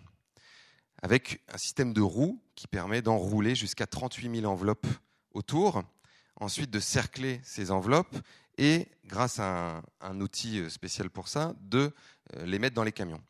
Ce qui leur a permis de réduire d'un tiers leurs emballages, puisqu'avant ces enveloppes allaient dans des cartons, et de pouvoir mettre beaucoup plus d'enveloppes par camion. Donc ça, c'était une première chose. La deuxième chose, c'était les trajets entre euh, le domicile et l'usine de l'ensemble des salariés. Ils sont 122 salariés. Donc leur idée a été d'acquérir une flotte de 28 véhicules électriques qui sont eux-mêmes alimentés par les panneaux solaires qui sont sur le toit, de créer un logiciel de covoiturage pour faire en sorte que chaque voiture soit remplie et qu'on trouve les meilleurs trajets possibles, c'est-à-dire que ceux qui habitent le plus loin puissent passer, passer chercher ceux qui habitent le plus près. Donc quand ce système sera totalement en place, ils auront 28 véhicules électriques qui font des allers-retours à la place de 122 véhicules thermiques, donc beaucoup moins d'émissions de CO2, et un bénéfice là encore pour les salariés, puisque ça permet à un certain nombre de familles d'avoir une seule voiture au lieu de deux, donc d'économiser le crédit, les réparations, l'assurance, etc. Et c'est vraiment la démarche de Pocheco dans l'ensemble de ce qu'ils font, c'est de se dire comment est-ce que ça peut avoir l'impact le plus positif possible à la fois sur la nature et à la fois sur les humains? Et alors eux, ils poussent vraiment le bouchon, c'est-à-dire qu'ils ont végétalisé leur usine, ils ont une grande cuve, par exemple, parce qu'ils ont eu un incendie, donc maintenant ils sont obligés d'avoir une grande cuve pour stocker l'eau, et ils se sont dit, bah, on va complètement végétaliser la cuve. Donc maintenant c'est une cuve poilue qui permet à des insectes de venir nicher et à des oiseaux. Ils sont devenus le premier refuge LPO, donc qui est la Ligue protectrice des oiseaux du Nord-Pas-de-Calais. Ils ont créé euh, donc une association qui s'appelle Canopée euh, Reforestation, en se disant bah, finalement, ok, nous on consomme du papier puis on replante de la forêt en Finlande, mais le Nord-Pas-de-Calais c'est un des départements où il y a le moins de forêt, donc il faut qu'on plante de la forêt. Donc ils utilisent un certain nombre de leurs bénéfices et ils vont euh, chercher des dons pour replanter de la forêt euh, dans le Nord-Pas-de-Calais. Ils se sont rendus compte qu'il y avait un paysan dans le village qui était en train de mourir, enfin de mourir économiquement, c'est-à-dire qui, qui s'en sortait pas. Et ils se sont dit, mais c'est vraiment débile. Il faut que ce paysan on aille travailler avec lui et qu'on lui dise de passer, de basculer à un système de paniers et petit à petit d'aller vers une agriculture de plus en plus biologique. Et ces paniers-là, déjà, on va les acheter nous, c'est-à-dire que les salariés vont acheter les, paniers du paysan du coin plutôt qu'aller dans n'importe quel supermarché. Et puis on va faire venir les gens du village. Donc maintenant, il y a distribution de paniers euh, tous, les, je sais plus si c'est les mardis ou les jeudis, à l'usine à Pocheco. Et le paysan n'a pas disparu et il gagne mieux sa vie. Ensuite, ils se sont dit, mais d'une certaine façon, notre expérience à nous, elle est euh, intéressante, mais si on est tout seul à le faire dans notre coin, ça sert à rien. Donc il faut qu'on crée un cabinet de conseil. Donc ils ont créé un cabinet de conseil qui s'appelle Ouvert, avec l'objectif d'accompagner des entreprises pour faire la même chose que pour faire de l'économie. Et leur objectif maintenant, c'est de créer la vallée de l'économie dans le Nord-Pas-de-Calais, euh, tout comme la Silicon Valley euh, en Californie, grâce à ce bureau de conseil. Parce qu'en plus, ils ne se contentent pas simplement d'avoir un impact intéressant sur l'écologie, ils ont un impact intéressant sur l'économie. Ce, ce, dont ils se sont rendus compte, c'est que l'ensemble des investissements qu'ils avaient faits pour arriver à tous ces résultats-là, dans les 17 années qui ont passé, étaient de, de l'ordre de 10 millions d'euros, mais que les économies qu'ils avaient pu faire grâce à ça étaient de l'ordre de 15 millions d'euros. Donc en faisant les choses de façon plus écologique, ils avaient économisé de l'ordre de 5 millions d'euros. Et ils ont pu faire tous ces investissements pour une raison assez simple, c'est que ils ont décidé à un moment que l'argent ne serait jamais remonté vers des actionnaires. En réalité, le seul actionnaire, c'est Emmanuel. Et euh, il a décidé de ne pas prendre de dividendes et de faire en sorte que cet argent soit systématiquement réinvesti dans l'entreprise. Réinvesti à la fois pour euh, moderniser euh, le, le, parc de machines, pour pouvoir continuer à être compétitif, pour pouvoir embaucher de nouveaux salariés et pour pouvoir faire des réserves pour que les années où ça va mal, l'entreprise ne soit pas obligée de licencier les salariés. Donc aujourd'hui, ils sont 122 et ces 122 ont mis en place une organisation particulière. La première chose, c'est que les écarts de salaire dans l'entreprise sont de 1 à 4. Donc celui qui gagne le plus gagne 4 fois plus que celui qui gagne le moins. La moyenne en France, je ne sais pas comment c'est en Suisse, c'est 1 à 100. Donc c'est quand même beaucoup plus équitable. Et avec une organisation très plate. C'est-à-dire pas euh, hiérarchique comme on voyait tout à l'heure avec euh, le système industriel. Il y a un comité de pilotage avec trois hommes, trois femmes. Et ensuite, chacun est très autonome dans sa tâche. Ce qui a permis, en fait, de libérer la créativité chez les salariés qui sont tout à fait autorisés à aller voir le comité de, pilotage pour dire, ben voilà, moi, euh, à mon poste, je pense que si on faisait ça, ça, ça et ça, ça serait beaucoup plus efficace et on pourrait euh, à la fois gagner en productivité, on pourrait euh, réduire euh, la pénibilité, le risque au travail, etc. Donc si ça coûte pas des milliers et des cents et qu'il ne faut pas faire un investissement important qui nécessite de réfléchir longtemps, la plupart du temps, le comité de pilotage dit bah, très bien, faites-le, essayons, et si ça marche, on reste comme ça. Et ça, pour moi, c'est une des clés. C'est-à-dire que, tout comme je vous disais tout à l'heure, dans un écosystème naturel comme dans la permaculture, on a besoin que chaque chose soit à sa juste place. On a aussi besoin dans un écosystème humain que chaque être humain soit à sa juste place. Et ça, pour moi, c'est l'énorme problème qu'on a, notamment dans le système scolaire. C'est ça qui fait que on apprend aux enfants plutôt à se conformer à un modèle existant et à se standardiser, plutôt qu'à découvrir leurs spécificités, leurs différences, leurs talents propres et à pouvoir l'exprimer. Et c'est ça qu'on a vu, par exemple, quand on a été en Finlande et qui était une, des choses peut-être les plus émouvantes pour moi, qui détestait l'école et qui aurait tellement voulu être dans une école comme ça, c'est que pour eux, c'était absolument évident que chaque être humain est différent. Chaque enfant est différent. Aujourd'hui, les études qu'on peut avoir sur, euh, sur les neurosciences et sur les capacités d'apprentissage montrent qu'il y a dix formes différentes, au moins dix formes, en tout cas on en connaît dix formes différentes d'intelligence. Donc chacune de ces formes d'intelligence n'appréhende pas le savoir de la même façon. Il y a des gens qui ont une intelligence logico-mathématique, il y a des gens qui apprennent très bien de façon auditive, c'est-à-dire que s'ils entendent quelqu'un parler, comme moi ce soir qui pérore pendant je ne sais pas combien de temps, ils vont le retenir, alors que d'autres, ils vont avoir besoin de voir, d'autres, ils vont avoir besoin de faire, de faire quelque chose avec les mains. Moi, par exemple, je suis comme ça. Si je si je peux pas faire quelque chose, j'arrive pas à le retenir. Ou alors, il faut que je le répète à quelqu'un. C'est-à-dire que si j'entends ou que je lis quelque chose, il faut que je le réexplique à quelqu'un d'autre pour pouvoir m'en souvenir. Mais le problème, c'est que quand vous êtes à l'école, il n'y a personne qui cherche à savoir comment, comment vous vous apprenez et qui, qui cherche à s'adapter à ça. Et il n'y a personne qui cherche à vous dire, mais finalement, la façon dont, dont, toi tu apprends ou la façon même dont tu réfléchis, dont tu es, mais c'est super. C'est juste que toi, tu es comme ça. C'est la diversité. Non, à l'école, en général, c'est le contraire. C'est-à-dire que si vous n'êtes pas dans la norme, si vous n'êtes pas capable d'apprendre comme les autres, vous êtes rejeté du système. Vous êtes un nul, vous avez des mauvaises notes, euh, vous êtes en classe de soutien, et votre estime de vous-même se dégrade. Alors que ce dont on a besoin, au contraire, si on a par exemple 20 ans pour réagir comme nous le disent les scientifiques maintenant, c'est que chacun soit dans, son plein potentiel, dans sa pleine puissance, et puisse exprimer ça. Donc j'ai commencé par ça et je vais finir par ça avant qu'on rentre dans l'échange ensemble. Pour moi, le début de la révolution se trouve là. Arrêtez de vivre dans un monde où vous allez travailler parce que vous êtes obligé d'aller travailler. Ou quand on vous demande comment ça va le lundi matin, vous dites comme un lundi. Et quand on vous demande comment ça va vendredi, vous dites ça va parce que c'est bientôt le week-end. Ou ça va parce que c'est bientôt les vacances. On n'est pas sur cette planète pour ça. Réfléchissez encore une fois à la chose pour laquelle vous avez le plus de talent. La chose que vous faites et quand les, gens vous voient le faire, se disent Waouh Peut-être que c'est la cuisine, peut-être que c'est euh, les relations aux autres, peut-être que c'est fabriquer des choses avec vos mains, peut-être que c'est écrire, peut-être que c'est comprendre et synthétiser pour d'autres, peut-être que c'est enseigner. Mais si vous n'avez pas découvert ça, l'urgence, c'est de partir à la recherche de ce talent-là. Et en règle générale, ce talent, c'est aussi la chose qui vous rend le plus heureux. C'est aussi la chose qui vous épanouit. C'est aussi la chose qui vous fait rayonner et qui fait dire aux gens, quand ils vous regardent, ah, j'aimerais bien être comme lui.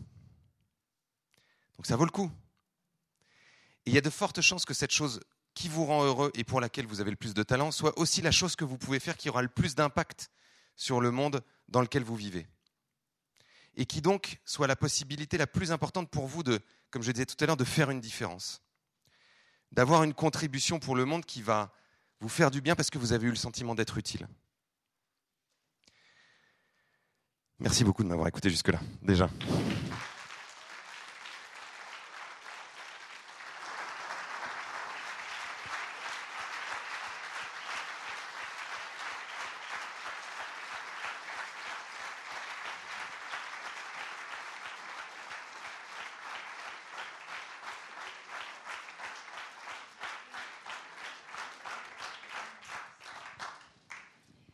Ça va le, temps, le, temps, va Ça joue. Ça joue. ça joue. Voilà, ben, comme c'est indiqué, bougez-vous, levez les mains pour poser les questions qui vous brûlent les lèvres. N'hésitez pas, il faut juste demander le micro pour que chacun ait un moment pour lui pour poser sa question ou faire un commentaire ou peut-être même brièvement parler d'une expérience qui va dans ce sens-là et qui est encourageante.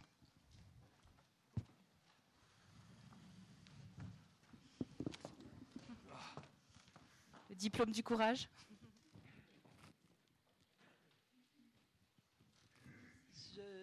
bravo, merci. mille merci. Et euh, simplement partager sur euh, l'économie du don. On s'est rendu compte en donnant des cours de yoga, par exemple, euh, sur rémunération libre, que les gens, tout d'un coup, pouvaient se sentir généreux, carrément. plus généreux et donner justement la possibilité à ceux qui n'ont pas du tout d'argent d'avoir accès aux cours et ceux qui en auraient un peu plus de voilà de se sentir plus généreux. Et, ça va au-delà de nos attentes et c'est merveilleux parce que ça, sonne et ça résonne juste euh, et ça va exactement dans ce sens. Là c'est le yoga mais ça peut être n'importe quoi. C'est dans, dans tout. Et dans cette, c'est pas de la gratuité, on parle de rémunération libre, ça veut que les gens, ben, c'est vrai, on donne un service et eux, et on doit louer une salle, etc. Mais chacun est responsable d'être généreux ou pas.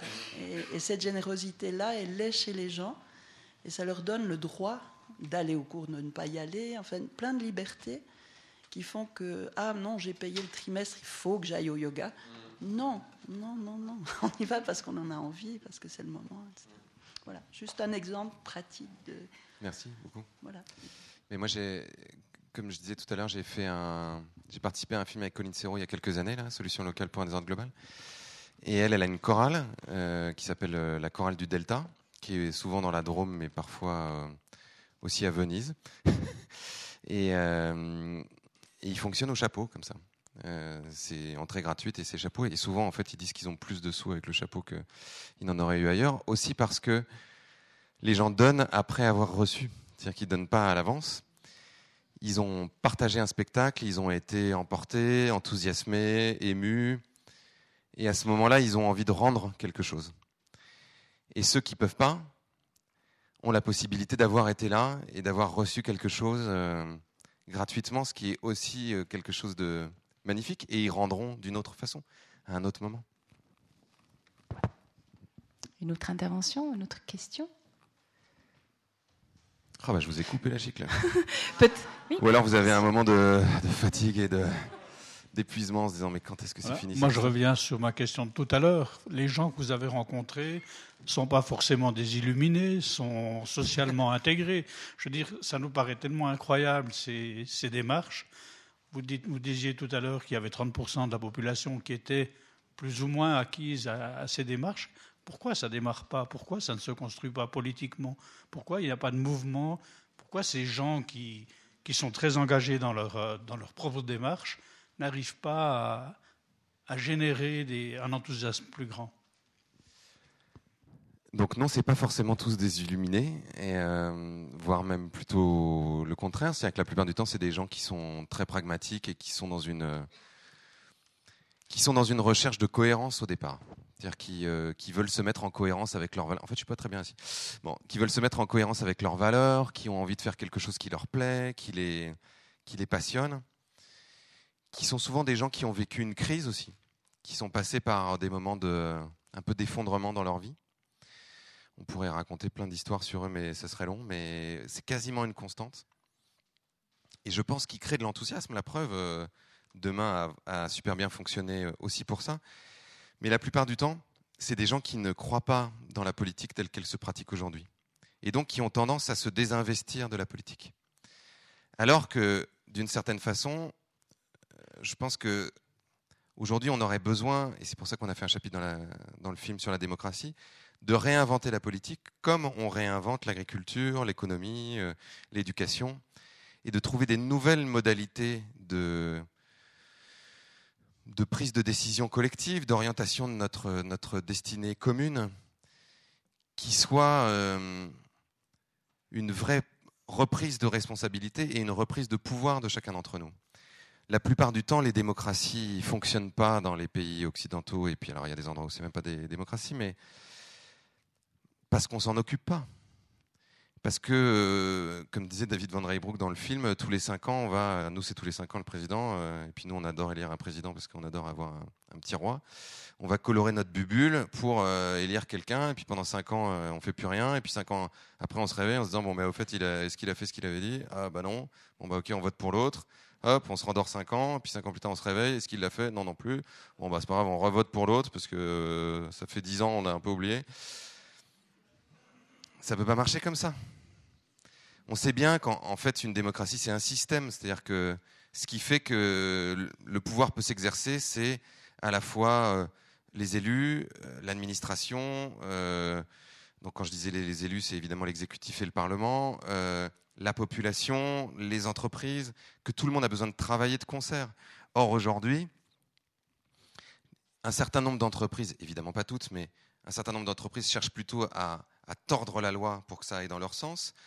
La population se désintéresse beaucoup de la politique, donc considère que c'est tous des pourris, donc ou ne va pas voter, ou simplement ne, manifeste pas son désir qu'un certain nombre de, sujets soient, soient traités.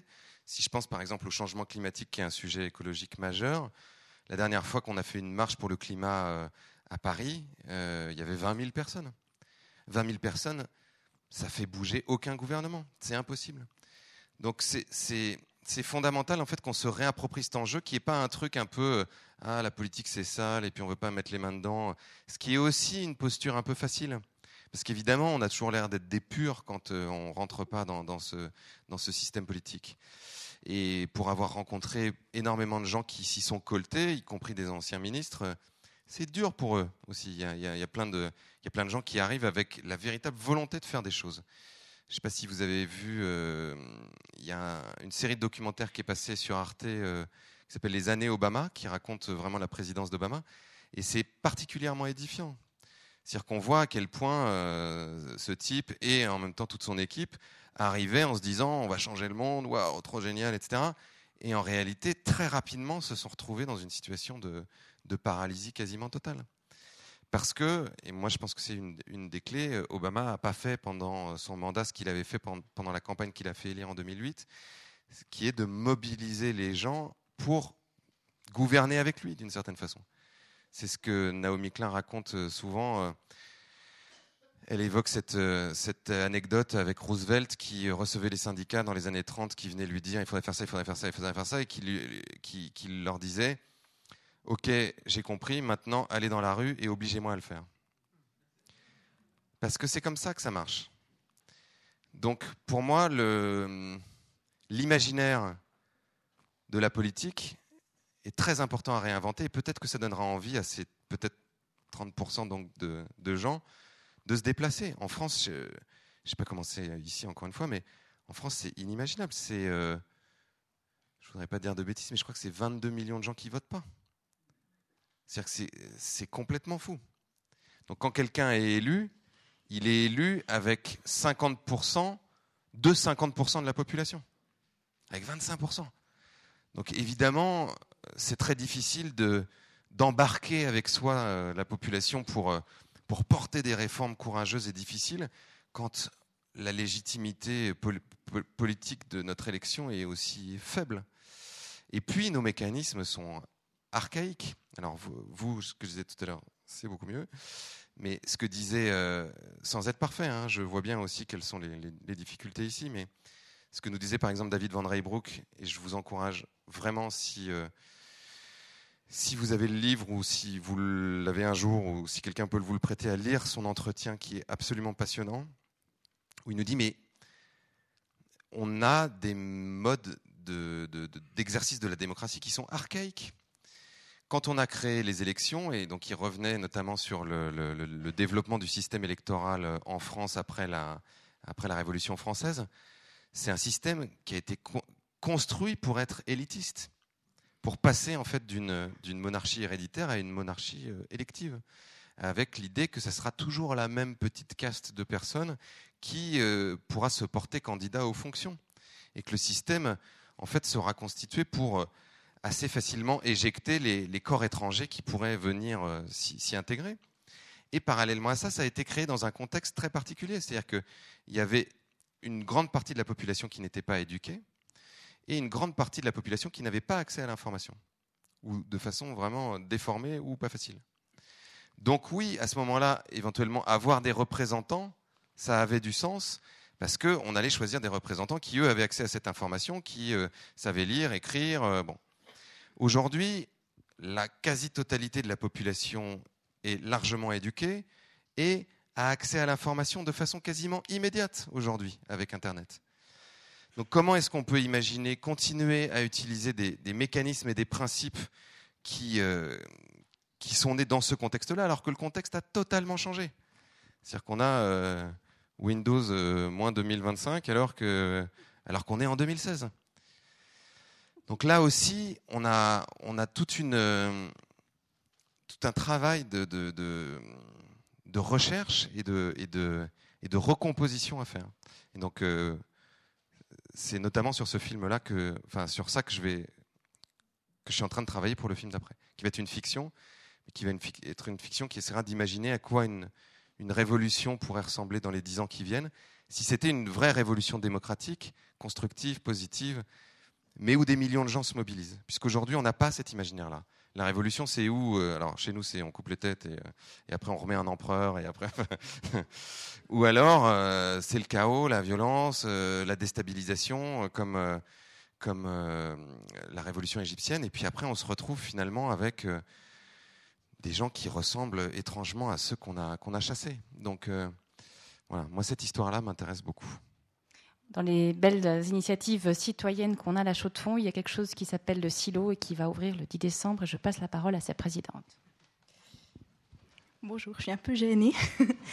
Alors, euh, effectivement, bah, déjà, je voulais vous remercier parce que c'est en partie euh, grâce au film Demain que ça nous a donné le courage de, voilà, lancer cette initiative. Donc, on avait créé une, une association bah, qui s'appelle Le Silo un peu avant avoir vu le film. Mais après avoir vu le film, on s'est dit, bon, ben, c'est bon, on peut se lancer. Ça nous a donné plein de force.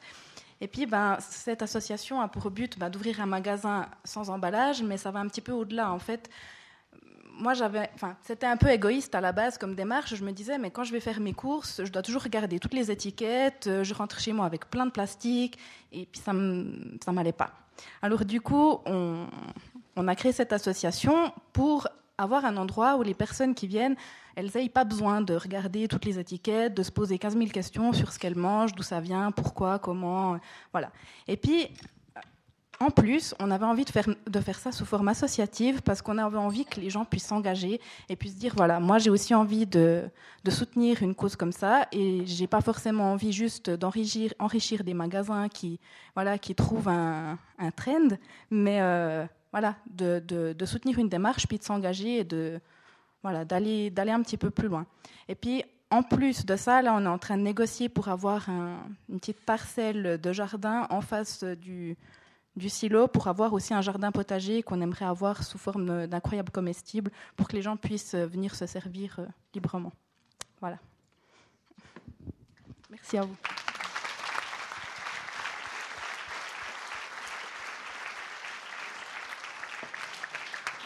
Mais ça, juste deux, mots, mais ça montre juste que si vous avez une idée, faites-le. Ça pourrait marcher. non, mais c'est vrai. Et ça se fera en collaboration avec le café chez Becky, qui est juste euh, à deux pas d'ici. Il y avait une question ici, chez monsieur? Remarque? Euh, merci bien, je vais changer un petit peu d'échelle, j'en suis désolé, euh, pour reprendre un peu le problème de l'agriculture euh, au niveau global et au niveau mondial. Je partage tout à fait votre analyse sur la, la, situation de l'agriculture, votre diagnostic et la nécessité de trouver d'autres formes d'agriculture qui répondent aux besoins alimentaires d'aujourd'hui, mais aussi dans les pays en développement. Alors, votre exemple du Bec loin, que je connais bien, est effectivement probant dans la région et pour les productions concernées. Euh, le problème, euh, disons quand même le plus aigu actuellement au niveau alimentaire, c'est celui des pays en développement. Et pour les pays en voie de développement, il faut inventer, tout en partant des mêmes principes que vous, des modèles qui seront quand même très différents en pratique de ceux que vous, de, que la permaculture que, dont vous faites l'avocat au bec et loin. Alors il y a des, il y a des, des, succès aussi. On peut parler de la reforestation légère, on peut parler de la petite irrigation en montagne en Éthiopie des sujets que j'ai vus et qui marchent bien. mais tous ces projets demandent euh, un financement. Au moins au démarrage, un financement extérieur, qu'il soit privé ou public. Et ma question est comment mobiliser ce financement. Est-ce que votre film a pu aider à mobiliser des financements euh, pour euh, certains, projets, pas seulement agricoles, mais dans d'autres domaines, éducatifs ou autres, euh, parce que c'est là finalement qu'on va trouver le nerf de la guerre. Euh, j'ai participé avec les amis marocains et français à la préparation d'une des initiatives qui a été adoptée à la COP22 à Marrakech euh, il y a quelques jours, qui est l'initiative pour l'adaptation de l'agriculture en Afrique. Et c'est tout à fait dans votre, dans votre ligne à travers des micro-projets qui demandent euh, l'organisation, des nouvelles formes d'organisation, comme vous l'avez dit dès le début. Encore une fois, là aussi, pour que cette initiative démarre, il faudra trouver des financements. Et dans la conjoncture économique actuelle, ces financements sont difficiles à trouver, aussi bien sur le plan public que sur le plan privé. Il y a des fondations, il y a la fondation Bill Gates, il y a la fondation Clinton, etc., etc. Mais euh, peut-être qu'elles sont marquées politiquement. Euh, on préférait avoir de l'argent neutre, si je puis dire. Euh, comment voyez-vous ce problème du financement pour, disons, aider à développer des projets qui sont dans le même esprit mais qui sont adaptés aux conditions euh, des pays en développement Alors, la première des choses, c'est que des techniques comme euh, la permaculture sont des techniques qui ont besoin de s'adapter aux écosystèmes dans lesquels ils sont euh, inscrits. Donc effectivement, dans des écosystèmes plutôt désertiques, on ne va pas faire les choses exactement de la même façon qu'en Normandie, qui est moins désertique, où il pleut parfois.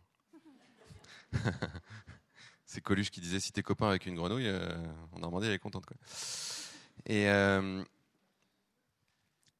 pour autant, la pratique notamment de l'agroécologie a énormément de succès. Je vous encourage, là aussi, vous pouvez trouver ça dans, le livre ou sur Internet, à lire euh, l'entretien d'Olivier de Scuter, donc, qui a été le rapporteur de l'ONU pour le droit à l'alimentation entre 2008 et 2014, qui a présenté un rapport à l'ONU en 2011 avec une étude sur 68 pays en développement, dont énormément de pays africains, qui montrait que la pratique de l'agroécologie pouvait multiplier les rendements par deux dans les 10 ans. Donc qu'on avait là un, potentiel assez considérable avec des pratiques qui étaient extrêmement peu chères, qui sont moins chères finalement que ce qu'on peut observer aujourd'hui avec euh, l'agriculture de type de développement, euh, avec le concept du développement qu'on a aujourd'hui, qui demande beaucoup de mécanisation, beaucoup d'engrais, beaucoup de pesticides, donc de faire beaucoup d'investissements. Là, ce sont des, pratiques qui demandent beaucoup moins d'investissement et qui potentiellement ont un rendement euh, relativement important. Ensuite, comment mobiliser des fonds?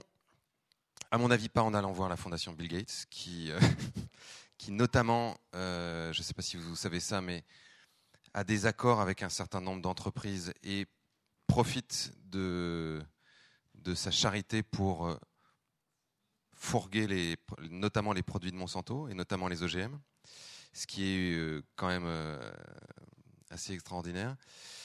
Euh, et, des ordinateurs Microsoft, hein, évidemment. mais moi, ce que je vois qui se développe énormément, c'est à la fois de la solidarité interpersonnelle. Il y a notamment un site de financement participatif qui s'appelle Bluebees, qui a été créé par un garçon qui s'appelle Maxime de Rostolan, qui euh, s'est formé au, Bec et Loin, qui a reproduit une ferme en Touraine, qui a créé une, association qui s'appelle Ferme d'Avenir pour développer le, nombre de fermes en permaculture en France. Et Bluebees est consacré à lever des fonds pour des projets agroécologiques et particulièrement en Afrique. Donc ça, c'est une, une, solution qui est de, en gros, de permettre euh, à des petites gouttes d'eau de faire des grandes rivières.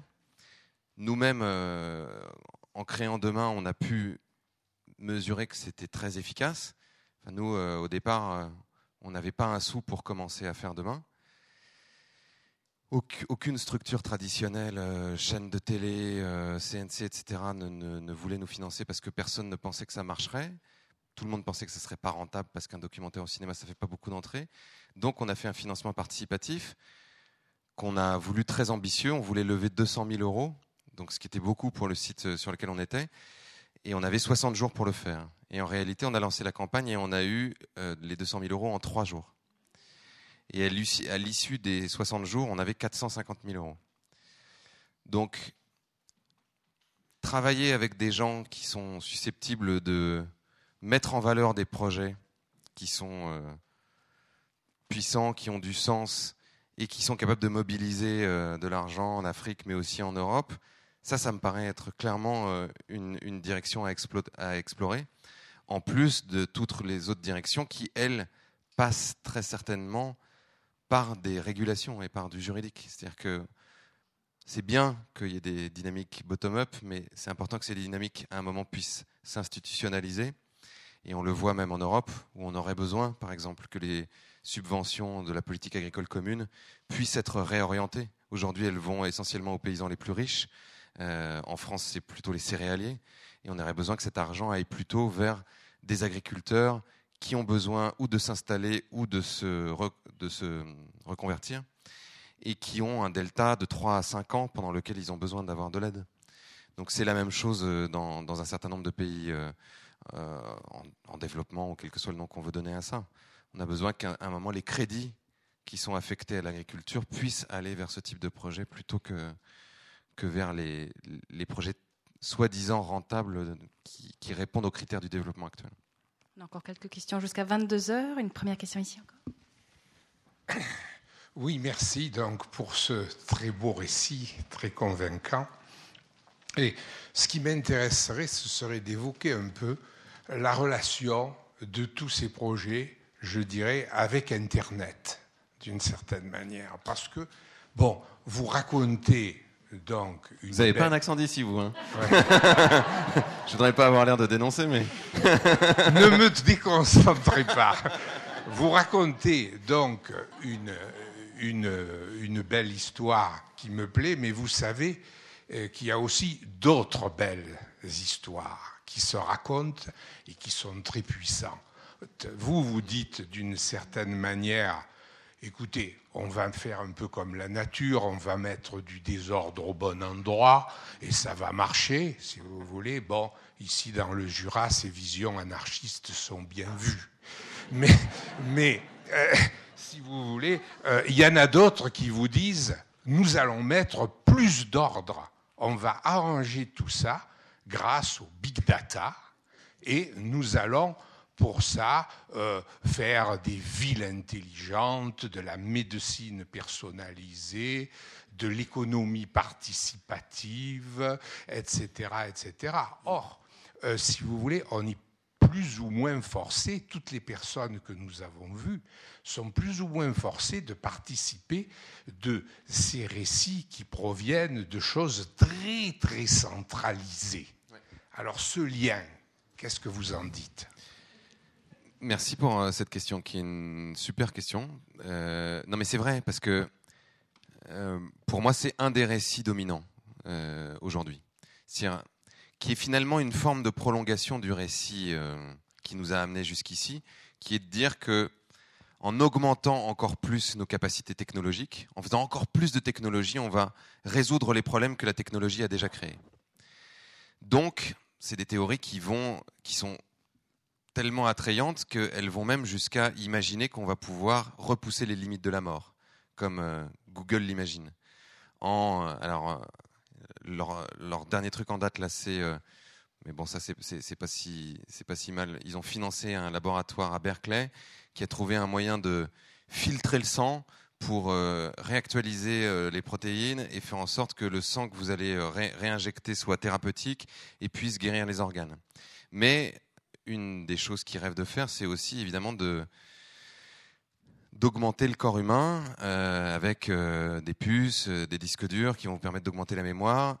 Et ce qui est très inquiétant avec ce récit, puisque ça c'est la, face, la face soi-disant désirable, c'est-à-dire c'est génial, on va point c'est qu'aujourd'hui il y a des gens qui disent mais on va être obligé de le faire pas simplement parce qu'on veut avoir plus de capacité, mais parce que l'intelligence artificielle se développe tellement vite que si on ne le fait pas, on va être dépassé par l'intelligence artificielle et on, risque d'être asservi par cette intelligence artificielle. Donc là, il y a effectivement une trajectoire qui est euh, absolument terrible, vraiment terrible. C'est-à-dire que, mais intéressez-vous à la question parce qu'aujourd'hui, il y a des gens qui disent que c'est incontournable, c'est-à-dire qu'on y va. Et par rapport à votre question, justement, c'est ça qui est intéressant. C'est que euh, récemment, j'entendais un débat entre un, scientifique et un philosophe, et le philosophe disait, mais au nom de quoi est-ce qu'on serait obligé d'y aller? Au nom de quoi est-ce qu'on ne serait pas euh, en mesure de choisir, de résister? La problématique de, de, cette, trajectoire-là, qui est aussi euh, écologique, puisque je vois qu'il est 22 heures, je ne vais pas pouvoir trop développer, mais qui est que faire des villes intelligentes avec des capteurs partout pour pouvoir euh, avoir un monitoring de tout, pour pouvoir tout contrôler euh, grâce à votre smartphone, etc., c'est une, euh, c'est une vue de l'esprit. C'est-à-dire que c'est totalement irréaliste au regard des ressources naturelles dont on dispose aujourd'hui. Tous les pays du monde ne vont pas pouvoir faire que des villes intelligentes qui fonctionnent par Internet. C'est impossible. Donc, ça va se limiter à un certain nombre d'endroits, les endroits les plus riches, à nouveau au détriment des endroits qui sont euh, fournisseurs d'un certain nombre de services, et ça va créer une humanité à deux vitesses. Donc, pour moi, le... il s'agit à la fois de proposer un récit alternatif à ça, donc ce qu'on essaye de faire, mais il s'agit aussi, et c'est ce que Vandana Shiva dit très bien dans le film, et c'est ce qu'on a voulu aussi illustrer avec l'exemple de l'Islande, qui a pour l'instant pas été jusqu'au bout, on a besoin de rentrer dans des logiques de résistance aussi. Vraiment. C'est-à-dire qu'il va falloir que, et ça, même des gens qui ne sont pas euh, ultra progressistes et qui sont plutôt pro-technologiques comme Jeremy Rifkin, nous le disaient. Là aussi, vous pouvez lire euh, son interview dans le, dans le bouquin où il nous dit, mais finalement, le combat démocratique dans les prochaines années, pour savoir qui va avoir la maîtrise d'Internet, du tuyau, va être considérable. Parce que Internet peut à la fois permettre, euh, dans un usage raisonnable et qui soit relativement soutenable peut à la fois permettre une décentralisation du pouvoir et une communication extraordinaire entre les êtres humains, de, nous mobiliser, de, partager nos savoirs, mais ce peut être aussi un, outil concentrationnaire incroyable.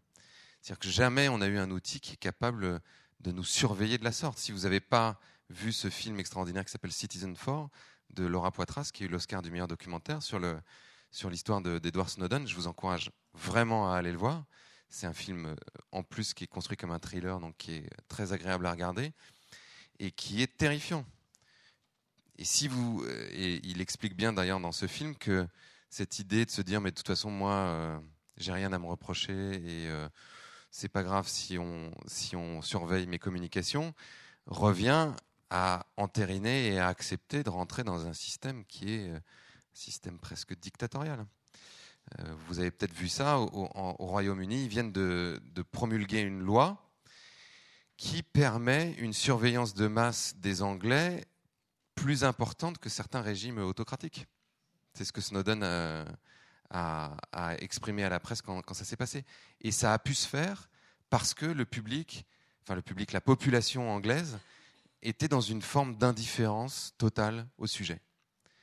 D'où la nécessité, et c'est pour ça qu'une partie de votre système démocratique est chouette avec ce système de référendum d'initiative populaire, de votation, etc., la capacité de la population de pouvoir, à des moments, se mobiliser pour dire non, non, on refuse que cette loi-là puisse passer.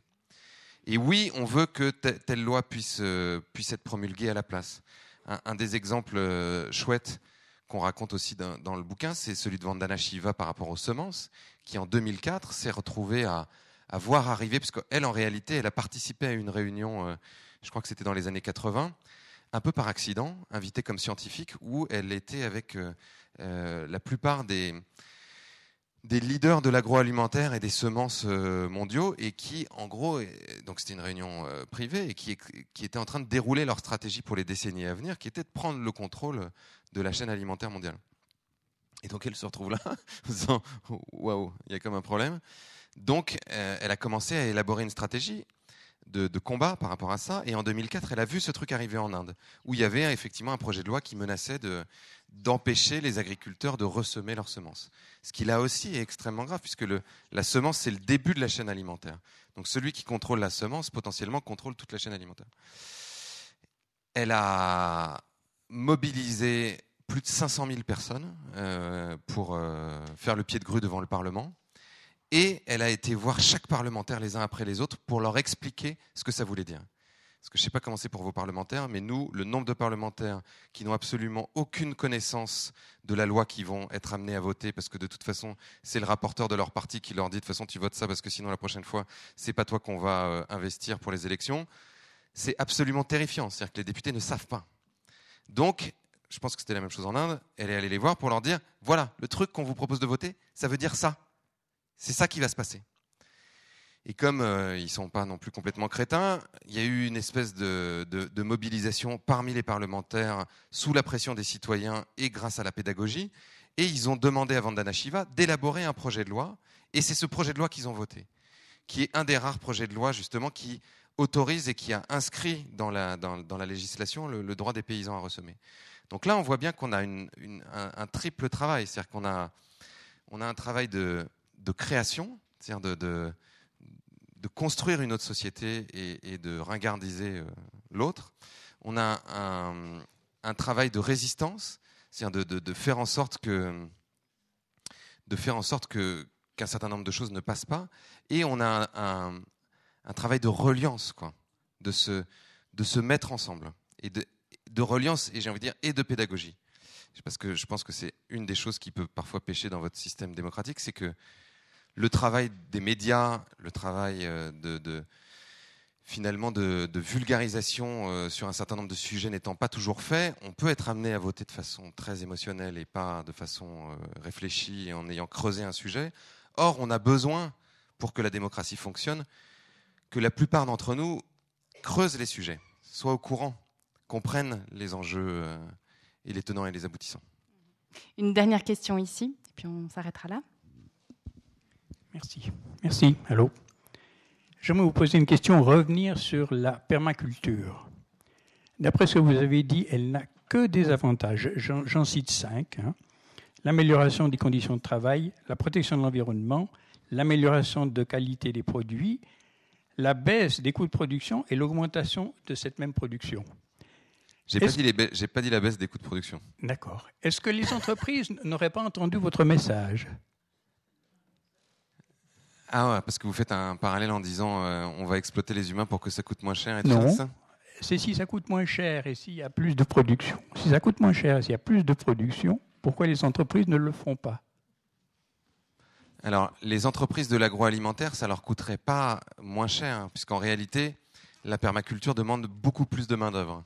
C'est-à-dire que là, le système que vous avez vu euh, au bec et loin, il faut. Euh, en gros, pour arriver au résultat qu'on a donné de l'INRA, il faut un maraîcher pour 1000 mètres carrés.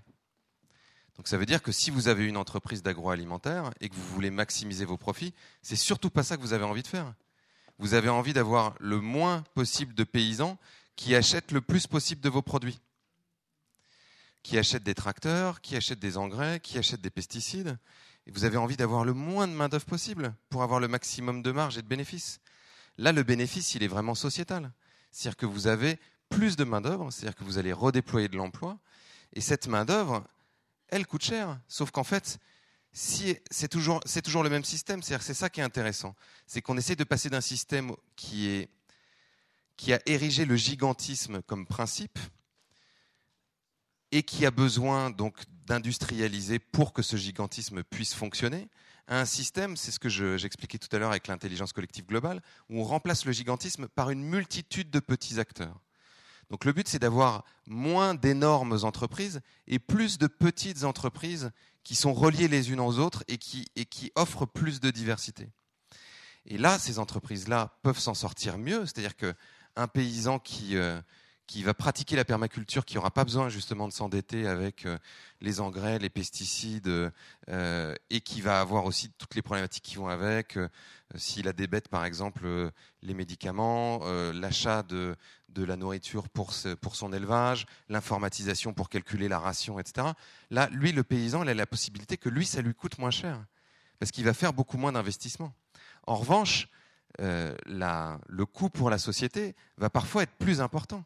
C'est ce que aussi c'est ce que nous expliquait Olivier de Scuter. Il nous disait aujourd'hui, si on, payait le réel prix de l'alimentation, ça coûterait 15 à 20 plus cher, parce qu'aujourd'hui, euh, le coût de la production dans l'agriculture industrielle ne comprend pas toutes les externalités négatives.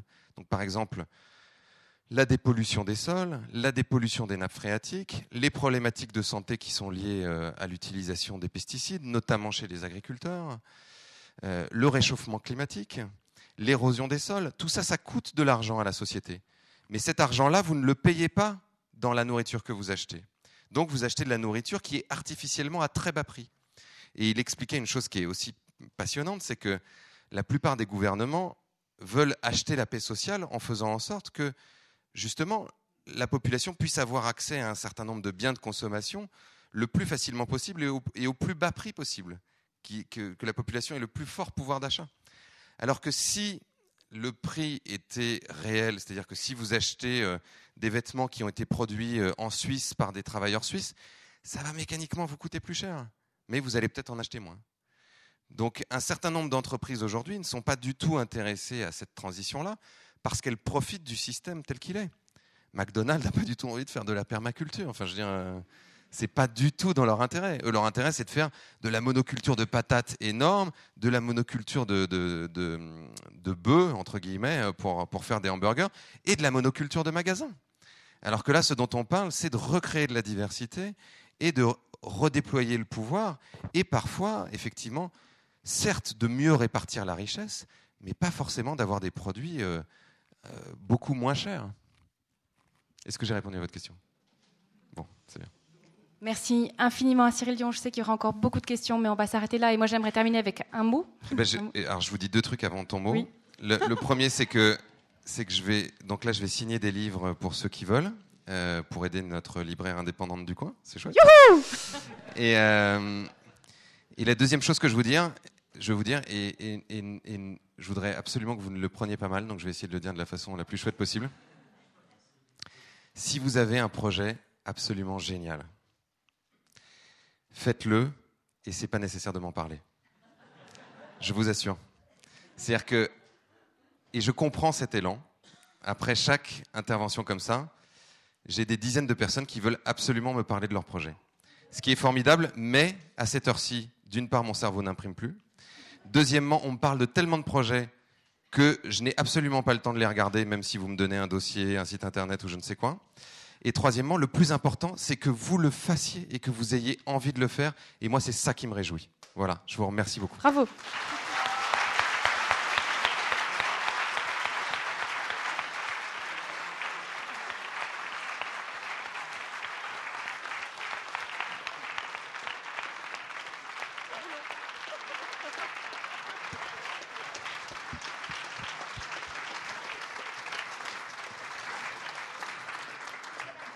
Ça a été tellement bien dit que j'avais pas envie d'ajouter, mais simplement vous remercier de votre participation. Merci à Cyril Dion. Et moi, je retiens un mot, le sens.